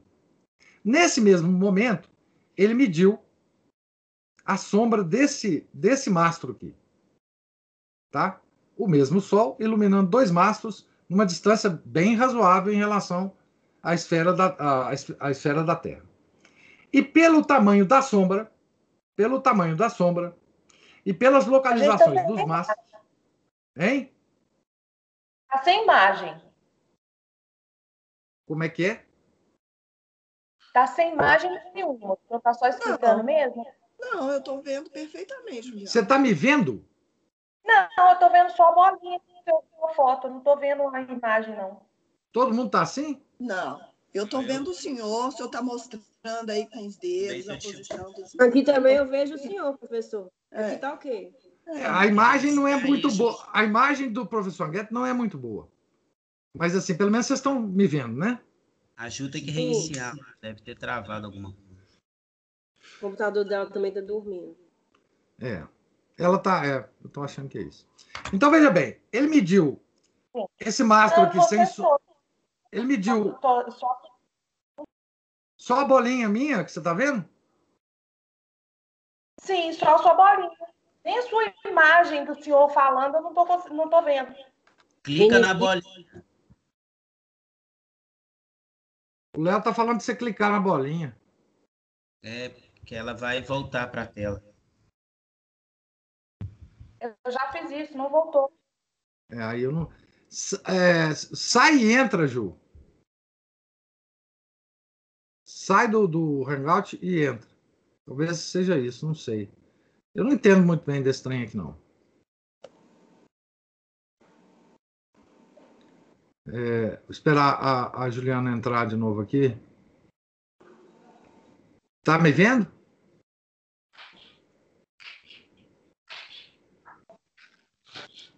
Juliana, tá me vendo? Ok, agora sim. Então tá bom. Então é o seguinte, olha, a esfera da Terra, o Erastótenes colocou um mastro aqui e um mastro aqui, bem distante um do outro. Quando esse mastro aqui, no- no dia, não estava projetando nenhuma sombra no pé dele, é porque o Sol estava pino aqui. Então ele pegou esse mastro aqui e mediu o comprimento, o comprimento da, da, da sombra desse mastro aqui. Tá? Com a medida da onde estava esse mastro e onde estava esse mastro em cima da esfera e com o tamanho dessa sombra, tá? Ele então calculou o, o diâmetro da esfera da Terra. Esse cara fez um cálculo tão preciso que hoje o cálculo mais preciso que existe hoje difere do cálculo do Erastótenes, lá não sei quantos anos antes de Cristo, de 4%. 4%. Pois bem. Mas naquela época, dizem as pessoas que naquela época o Erastótenes provou que a Terra era esférica. E, tem, e é um terraplanista que descobriu que ele não provou. Por que, que ele não provou? Porque ele usou uma hipótese na, que na época dele era impossível de ser confirmada. Que era o seguinte, que os raios solares chegavam na Terra por causa da distância do Sol, os raios solares chegavam na Terra paralelos uns aos outros. E essa hipó- hipótese é fundamental para você no experimento do Erastótenes para você é, concluir que a Terra é esférica. Então, Estrit- cientificamente falando, o Erastótenes não provou que a Terra é esférica. Porque tem uma hipótese que, que, que, que tem que ser verificada antes, que o Sol está muito longe da Terra. Tá certo? Então, esse terraplanista, ele falou assim, olha, se o Sol estiver muito próximo da Terra, eu refaço a experiência do Erastótenes dá o mesmo resultado, mas não prova que a Terra é esférica e sim que a Terra é plana. Vocês sabem que todos os terraplanistas é, é, aceitam que a- o Sol e a Lua estão muito próximos da Terra. Né? É, inclusive, eles são do mesmo tamanho, é pequenininho, etc, etc. Tá? Mas veja, tem terraplanista muito inteligente tem terraplanistas muito inteligentes. Alguns são muito inteligentes, outros são doidos. Então, para vocês perceberem que tem aí 3 mil anos de um conceito que um terraplanista descobriu que não é bem assim. Não é bem assim. É de fato, ele provou mesmo. Devia ganhar um prêmio, inclusive. Científico, né? Tá certo? Pois bem. É... Então, o que que motiva os terraplanistas? Eu vou dar só um, um, um, um papo inicial sobre. Se vocês tiverem algumas perguntas, gente, sobre terra plana para fazer, é, comecem aí a, a, a, elaborar as perguntas, porque nós já estamos quase no final do bate-papo aqui. Então, o que que o, que que nos seduz em relação à Terra plana? Nos seduz uma difusa impressão de que nós estamos vivendo num mundo de mentiras, muitas mentiras. Isso não é impressão. Isso é verdade. Tá certo? É verdade. A outra coisa que nos estimula. Então, a Terra esférica pode muito bem ser uma mentira que eles estão nos impingindo. Quem está nos impedindo dessa mentira, segundo os terraplanistas? As agências espaciais, principalmente a NASA. Tá? Aí vem aquela história das, fo das fotos fake, tal, tal, tal. Pois bem.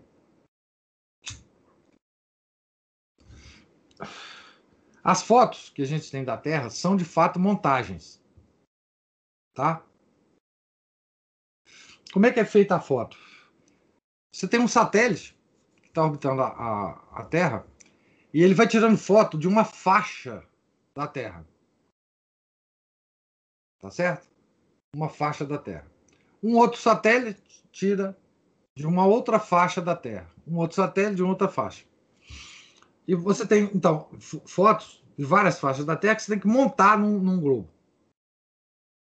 A NASA faz isso. Ela, ela reconhece ela reconhece que faz isso. Tá? Então fala, o pessoal fala, tá vendo?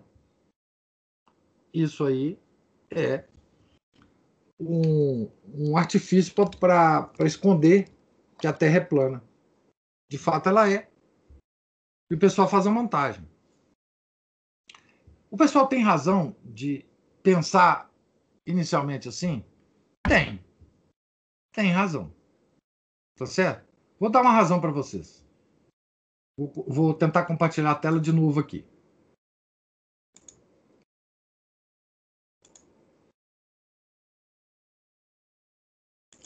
Espero que vocês estejam vendo aqui. Ok. Então, vou mostrar para vocês umas fotos aqui que a NASA apresenta Esse cara aqui é o. o, o, o esse cara é, um, é uma figuraça, bicho. É um físico famoso aí, aparece na televisão no mundo inteiro. Ele, como é que ele chama? Ah, Neil, Neil deGrasse. Neil deGrasse Tyson.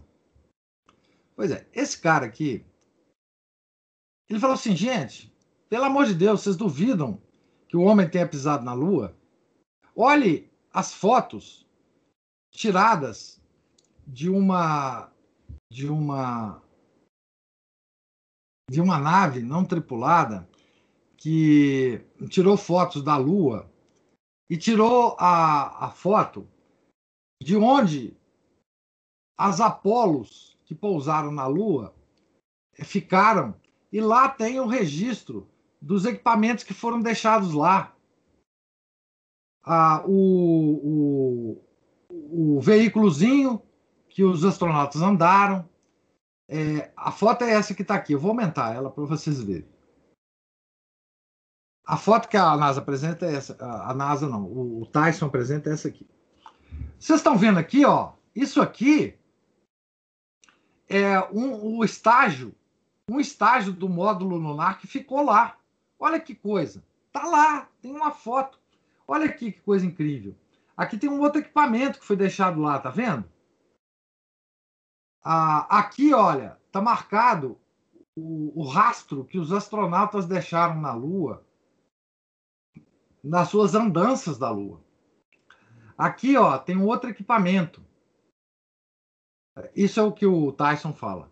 Agora, pelo amor de Deus, né? Quem é que vai acreditar nesse trem a partir dessa foto? Essa foto não, não prova nada. Tá certo?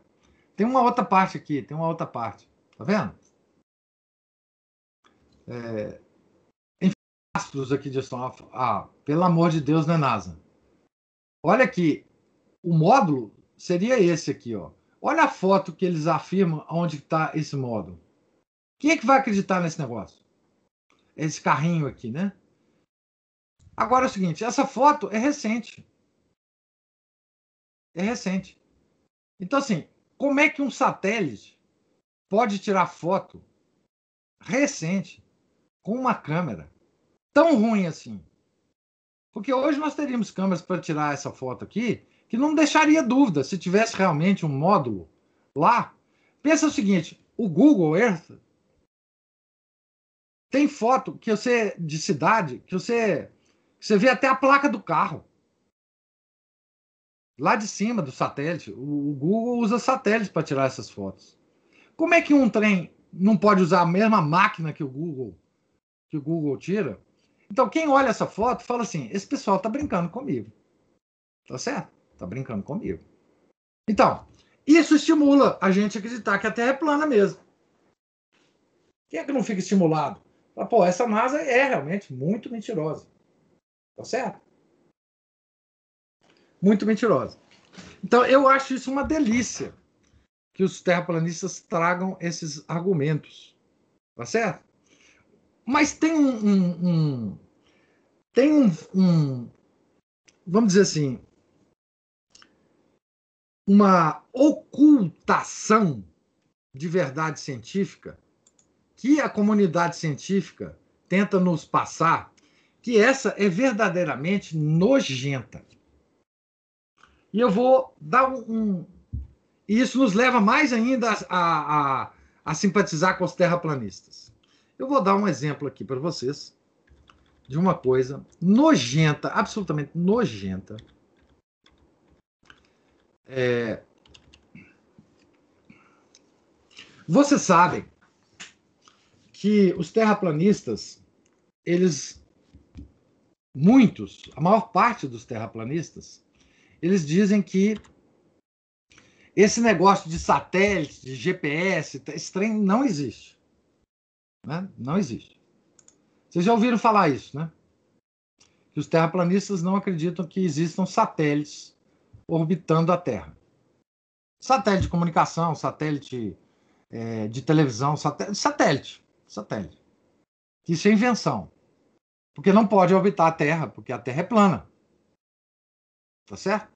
Alguns até ainda admitem certas, certas coisas em relação a satélite. Mas a maior parte do movimento terraplanista não admite. E claro, os cientistas vão rebater o pessoal terraplanista e falar assim, pô, vocês estão brincando comigo? Satélite existe, pô. É, peraí. É, brinca não. Isso é científico. Poxa, tudo isso e tal. Agora, nessa discussão toda, que, que, que eu, numa discussão particular que houve entre um terraplanista e um cientista, tá? É, apareceu uma coisa muito interessante, muito interessante, tá? Que foi o seguinte: ao responder um terraplanista, ao responder um terraplanista, um cientista usou um argumento muito interessante que é falso. É falso. Veja que aqui é... é claro que os terraplanistas estão errados em relação ao GPS, tá? Então, a, os terraplanistas dizem o seguinte: o argumento do, desse terraplanista, chamado Esquiba, é o seguinte: a NASA mente em relação aos satélites. Não existe satélite. Tá certo? Não existe satélite. Aí teve um cara, um cientista, que resolveu responder o, esse, esse terraplanista. E esse cientista se chamava, ou se chama Soundly. Tá? Soundly. Pois bem. Só que é o seguinte: na resposta que ele deu, ele, ele menciona uma coisa que é mentirosa. E é mentirosa de uma forma muito interessante. Tá? Porque é o seguinte, eu vou voltar para mim aqui, porque eu, eu, marquei aqui um texto, mas eu acho que ele é pouco, pouco é, importante. Eu vou voltar a imagem para mim.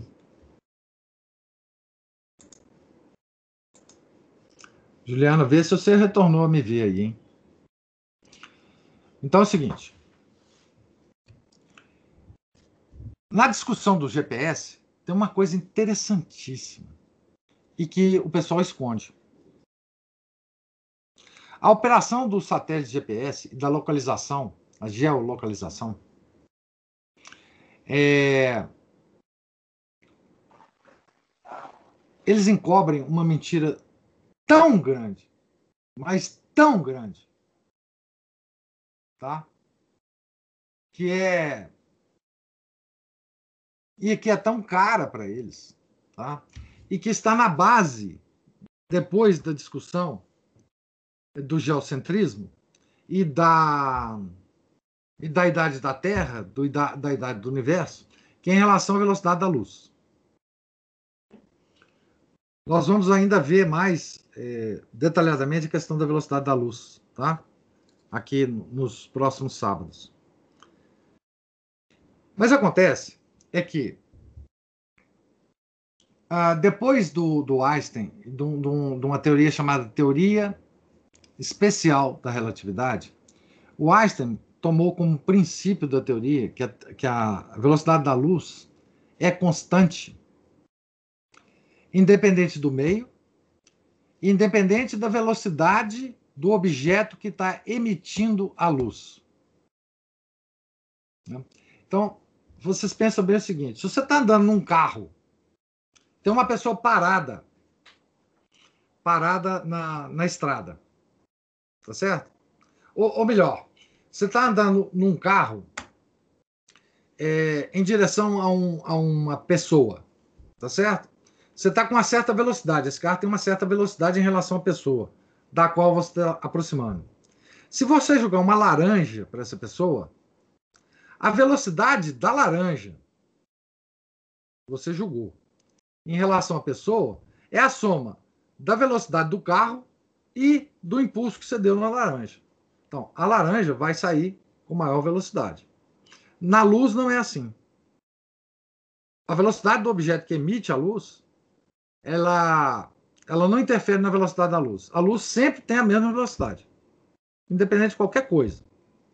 Ela depende do meio, mas é independente no meio de qualquer outra coisa.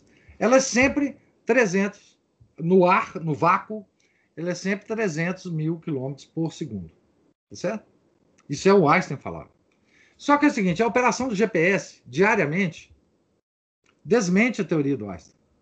E isso é ocultado pelos cientistas.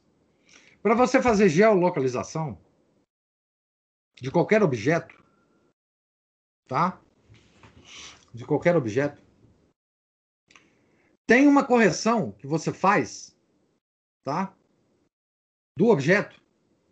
Se, se o sinal eletromagnético que o objeto está emitindo, se esse objeto está indo na direção leste-oeste da Terra, ou se ele está indo na, na, na direção oeste-leste, você tem que fazer uma correção justamente porque a luz ela se propaga com velocidade diferente de leste para oeste da Terra do que da velocidade de oeste para leste. Então, a velocidade da luz, esse efeito é chamado efeito Sagnac. Todos os computadores que trabalham com geolocalização fazem correção para esse efeito, porque eles sabem que a velocidade da luz não é constante.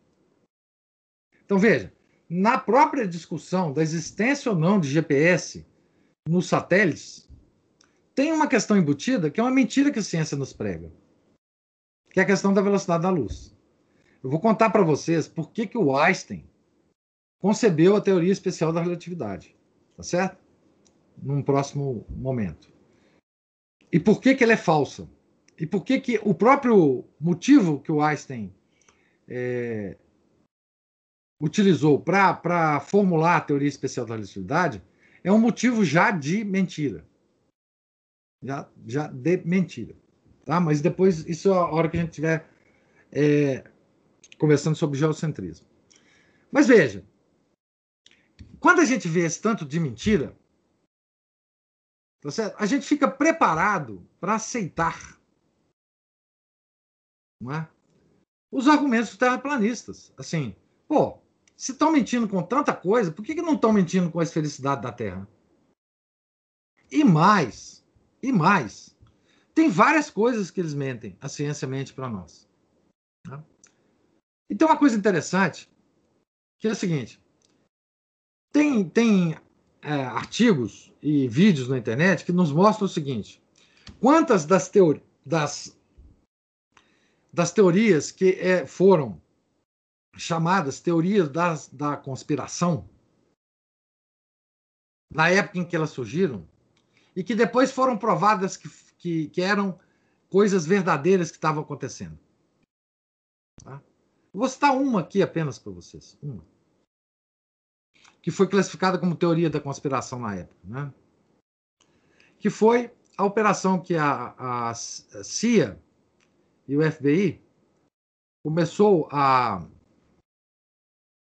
a fazer em conluio com a mídia americana para controlar todo o fluxo de informação que saía na mídia, tá certo? Em relação a todas as, as, as notícias internacionais. Quando as primeiras pessoas começaram a falar que existia essa operação secreta da CIA e do FBI, essas pessoas foram classificadas como é, é, crentes de teoria da conspiração. Depois isso foi provado como verdade. Tem um outro, eu não sei se vocês já ouviram falar, de um programa americano chamado MK Ultra. Tem vários vídeos na internet é, sobre isso. Os primeiros, as primeiras pessoas que disseram que esse programa americano era, era teoria da conspiração, tá certo? É, depois se provou que tudo que eles estavam falando era verdade. Então você vê tudo isso. Existem mentiras. Existem é, teorias que foram classificadas primeiro como teoria da conspiração. Depois foram provadas que eram verdades. Por que, que a Terra plana não é mais uma delas? Que daqui a, a, a, sei lá, 20 anos nós vamos descobrir que a Terra é plana mesmo. Então, isso tudo estimula as pessoas a acreditar na Terra plana. A questão das vacinas, a questão da, da, da, das viagens espaciais, tá certo? Eu vou mostrar para vocês, se vocês me permitem, eu vou gastar mais um pouquinho de tempo aqui, só mais 10 minutos, para mostrar para vocês uma coisa é, é, extraordinária sobre sobre as viagens espaciais. E vocês vão me dar razão.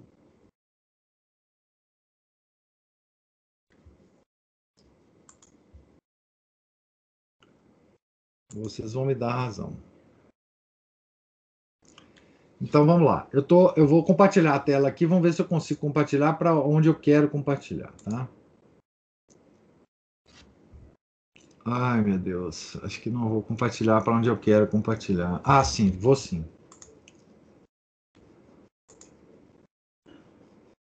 Vocês estão vendo aí a, uma foto de, de, de árvores e de campo? Então? Sim. Então tá bom. Ver se eu melhoro aqui a imagem. Melhorei nada, né? Eu vou, eu vou me fixar nessa imagem. Tá dando para você ver, vocês verem as árvores e as sombras das árvores? Sim. Sim. Então tá ótimo. Isso aqui é uma foto tirada aqui num, num, num determinado lugar da Terra, tá certo? Vocês veem o seguinte: a incidência do Sol, ah, o, o, Sol está tá muito longe, né? Então ele, as sombras que são, é, que são produzidas pela luz e pelo objeto são paralelas, tá vendo aí? Numa determinada direção. São todas paralelas, né? Tá certo? Beleza. Tá, então tá ótimo. Agora nós vamos ver uma foto tirada na Lua, tá?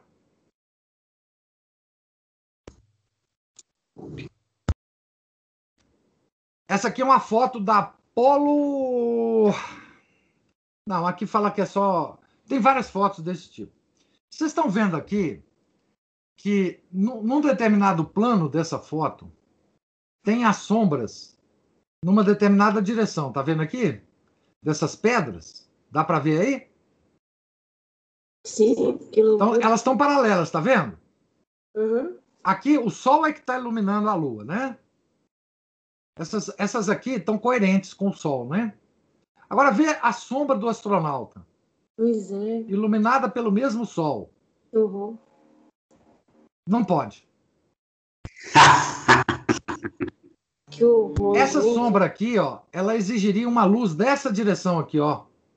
Tá aqui no, no na figurinha, tá bom? Então, aí vocês me dizem o seguinte: não é. Eu, eu descompartilhei a tela agora, tá? Não é para duvidar de tudo mesmo? Porque essa foto é claramente falsa. Agora, vocês podem me dizer, pô, professor Guedes, mas isso não prova que o homem não foi à Lua. Não, aquela foto realmente não prova, não. Mas aquela foto é falsa. Isso é com toda certeza. Aquela foto da Lua é falsa. Isso não, uma foto só não prova que o homem não foi na Lua, tá? Sejamos também coerentes. Não prova. Mas aquela foto é horrorosamente falsa. Qualquer um que entende de perspectiva, de foto, vai saber que aquela foto é falsa. Só um idiota pode não saber. Tá? Sem contar outras áreas, né? As áreas de vacina. Então, a gente fica assim, pô, mas tá, tá muita mentira, meu caro. Então, a, a, a, a Terra esférica pode ser muito bem uma mentira. Tá? Sim, poderia ser. Só que não é tem argumentos sólidos, científicos, tem provas que você pode obter da própria Terra, que a Terra é esférica. Tá certo? Então, é, numa palestra simples assim como eu estou fazendo, é impossível eu pegar todo o livro e destrinchar ele para vocês. Porque eu não falei aqui os argumentos teológicos, que são vários que contra, contrapõe a questão dos terraplanistas, tá? Que não sabem interpretar a Bíblia, não sabem interpretar os textos bíblicos, não sabem interpretar a patrística, enfim, tem todo um capítulo lá no livro sobre esses argumentos. Então, eu queria apresentar isso para vocês, é, justamente porque é, enquanto essa conversa estava sendo tratada como uma coisa divertida, entre nós, inclusive, né? Eu conversei tantas vezes com o Padre Paulo, a gente ria bastante, comentava sobre os vídeos no YouTube, etc. Bom, tudo bem. Né?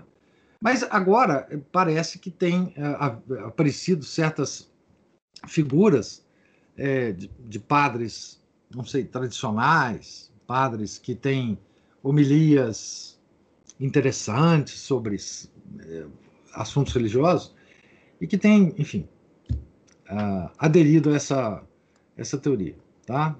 Essa maluquice. Então, eu queria alertar vocês que isto é mentira, simplesmente. A Terra plana é uma coisa mentirosa, cientificamente mentirosa. Né? Há argumentos científicos para rebater todos os argumentos dos terraplanistas. Tá? Então, O livro está tá disponível, tem, sei lá, tem 12 dólares, 14 dólares. Vocês podem comprar lá no, no, no site do, do Sungenes, em PDF. É, se vocês se, se interessarem, enfim, tá? E na, na, no próximo sábado eu pretendo é, focalizar mais agora no geocentrismo, certo? No geocentrismo. O, o Samuel, ele é, me deu uma sugestão, mas eu, eu acho que eu não vou conseguir fazer, porque é o seguinte, e nem vocês vão conseguir me aguentar. Ele, ele me, me sugeriu é, exibir, ah, até através de Hangout, eu não sei como fazer isso, porque compartilhar a tela é uma coisa, passar filminho é, é, para vocês aqui é outra.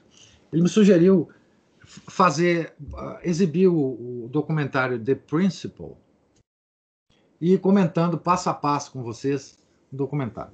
Bom, o documentário é quase, sei lá, acho que duas horas. Se eu for parando o filme, nós vamos gastar um dia inteiro só para explicar para vocês o que, que cada um está falando ali, cada um está no documentário. Domingo. Né? É domingo, né? Domingo ninguém faz nada, né? Domingo a gente não, não vive. Não... Eu acho assim, ele é muito, é muito é, desgastante. É, a, talvez a, a, gente marcar um encontro pessoal, pode ser até aqui em casa. Eu passo na televisão lá embaixo. É, enfim, e comento alguma coisa com vocês do, do, do, do documentário The Principle. Tá? É, de qualquer forma, eu vou é, eu vou passar aqui com vocês a semana que vem, como eu fiz com esse livro da Terra Plana, um livro que o, Rob, o Robert Sungenis escreveu para criança. Ele escreveu um livro para criança, criança e adolescente, né? Que é um resumo. Eu vou mostrar para vocês aqui a obra do Robert Sugin sobre sobre geocentrismo, ela é constituída de três volumes. Três volumes.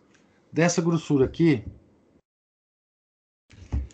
Ele, esse volume aqui, só para vocês terem uma ideia, ele tem 722 páginas. É mais ou menos o, o livro da Terra Plana. Né? Tá? Então, vocês multiplicam isso aqui por três. Ele escreveu três obras sobre geocentrismo. Que ele analisa tudo do geocentrismo, tá? Tudo. Mas ele escreveu uma obra aqui. Eu estou gastando demais o tempo de vocês aí. Mas deixa eu só, deixa eu só anunciar o que, que nós vamos dizer na, na próxima semana.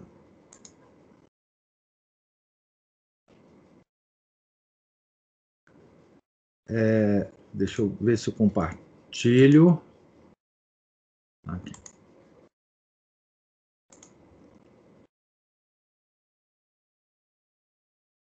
Estão vendo aí, né? Sim. Geocentrismo para crianças espertas, né? É, esse livro ele tem 231 páginas, tá? E ele é todo, todo cheio de figurinha. É, né? Ele está dizendo aqui, por exemplo, que é, é ele está dedicando esse livro para a filha dele de 11 anos, porque ela pediu para que o livro fosse dedicado a ela. Certo? E, e informa aqui que ela é que ela é uma geocentrista raiz, né? Companheira geocentrista. Eu só vou repassar aqui o livro rapidamente, só para vocês verem o estilo do livro. Ah, só passar aqui. Ah, ah, o, o, sumário, tá certo? sumário do livro. É, aqui o capítulo 1, né? A, a, a, antiga ideia, uma antiga ideia se torna nova, geocentrismo versus heliocentrismo. A ciência moderna é justa, a radiação cósmica de, de microonda, as, as, as, as provas que ele tem contra o heliocentrismo, é, além da relatividade, galáxias, gamas, quasares, a, a ilusão do, do multiverso, o estado da ciência moderna. São os capítulos desse livro, tá? Então o livro é cheio de figurinha, é, enfim, né? Falando aqui e tal. E eu vou me basear nele para falar um pouco das coisas do, é, a respeito do geocentrismo é, na semana que vem. Para vocês, é, digamos assim, num primeiro momento, eu quero que vocês é, se tranquilizem a respeito do geocentrismo. Ou seja, o geocentrismo é uma coisa é, que vai que coloca as pessoas numa posição é, que a ciência chama de pseudociência. Então, a ciência moderna ela acha que todo mundo que adere à questão do geocentrismo é um falsificador, um charlatão, na verdade, tá? Então, eu preciso é, convencer vocês que não é verdade isso e que há formas de, de, de provar que o geocentrismo é verdadeiro, cientificamente, e que o, o heliocentrismo é falso, tá? O que, que vocês vão fazer com as crianças de vocês? Eu não sei. Tá? Eu estou tentando aqui é, reservar energia para talvez traduzir esse livro de geocentrismo para criança para o português. Não sei se vou fazer. Mas talvez, uh, se eu fizer, vocês terão algum material aí para, para a criança. Em português é impossível. Vocês não têm nada em português é, sobre isso, né? E o único material que eu conheço para criança, é, mesmo em inglês, é esse do Robertson Genes, tá? Então, eu vou pa passar o livro com vocês aqui a semana que vem, tá? Esse livro de geocentrismo. E se a gente terminar a semana que vem esse assunto, esse assunto está morto. Pelo menos assim, em termos gerais. Né? Eu, eu pelo menos, é, cumpri aqui um, um programa para alertar vocês e, e, e enfim, da, da, das falsidades e das verdades é, é, envolvidas nesses assuntos, terra plana e geocentrismo. Eles estão ligados? Sim, eles estão ligados porque a Terra plana afirma que a, a Terra está no centro do universo e é imóvel. A mesma coisa afirma o geocentrismo. Não só afirma, como prova. E o The Principle é um documentário que depois a gente pode exibir, que é, mostra todas as provas científicas mais modernas a favor do geocentrismo. Então, o geocentrismo hoje não é uma hipótese de malucos. Né? Ela tem comprovação científica sólida. Sólida. Tá certo? Como vocês vão passar isso para as crianças de vocês, enfim, eu não sei. Tá? Passem com muito cuidado, porque se as crianças de vocês começarem a, a, a divulgar para o mundo inteiro que elas são geocentristas, elas vão se virar um párea da sociedade. Obviamente. Né? Muito mais do que a questão religiosa, do que. Enfim, se você acha, se você se diz tradicional hoje dentro da igreja moderna, você é um párea da igreja. Mas é da igreja, não é do mundo. No mundo você pode relacionar bem com o mundo. Agora, se você se afirma geocentrista, aí nem no mundo você vai ter mais sossego. Né? Nem no mundo você vai ter mais sossego. Então, é, eu faço essas, essas, é, esses alertas aqui no início, tá certo? É, então, pergunto a vocês: tem alguma. Pode falar no microfone ou, ou escrever? Tem alguma questão? Tem alguma dúvida? Tem, enfim, observação a fazer?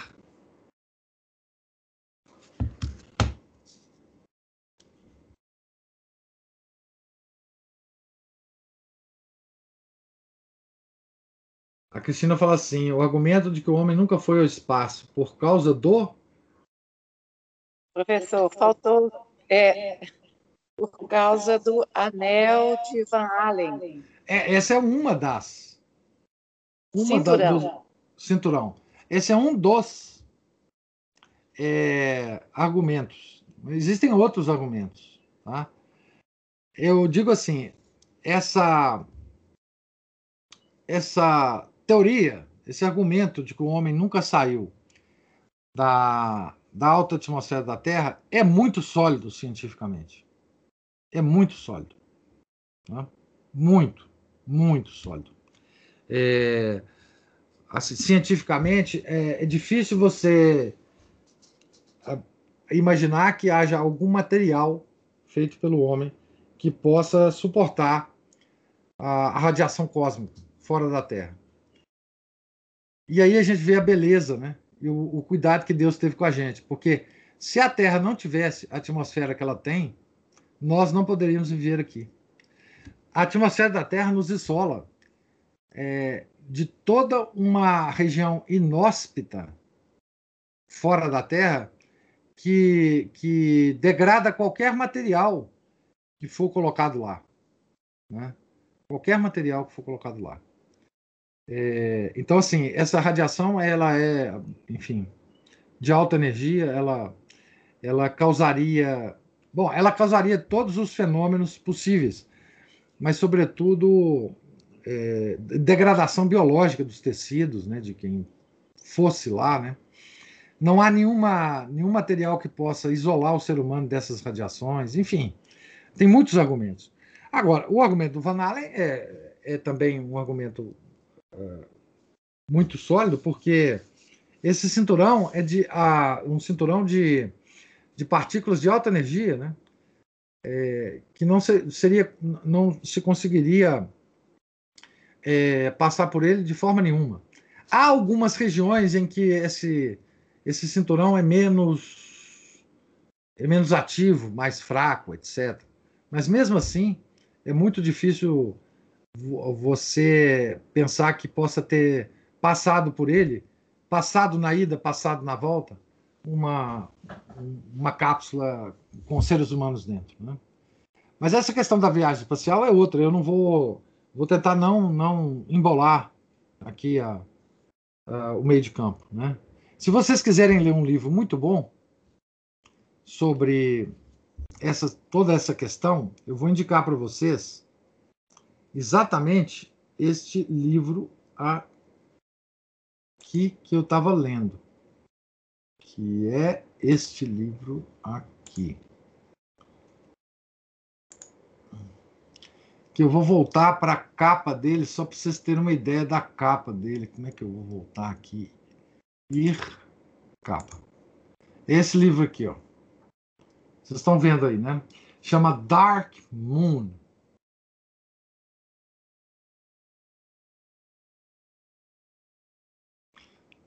É, fala sobre a missão Apolo e das pessoas que denunciam né, a, a falsidade da, dessa coisa.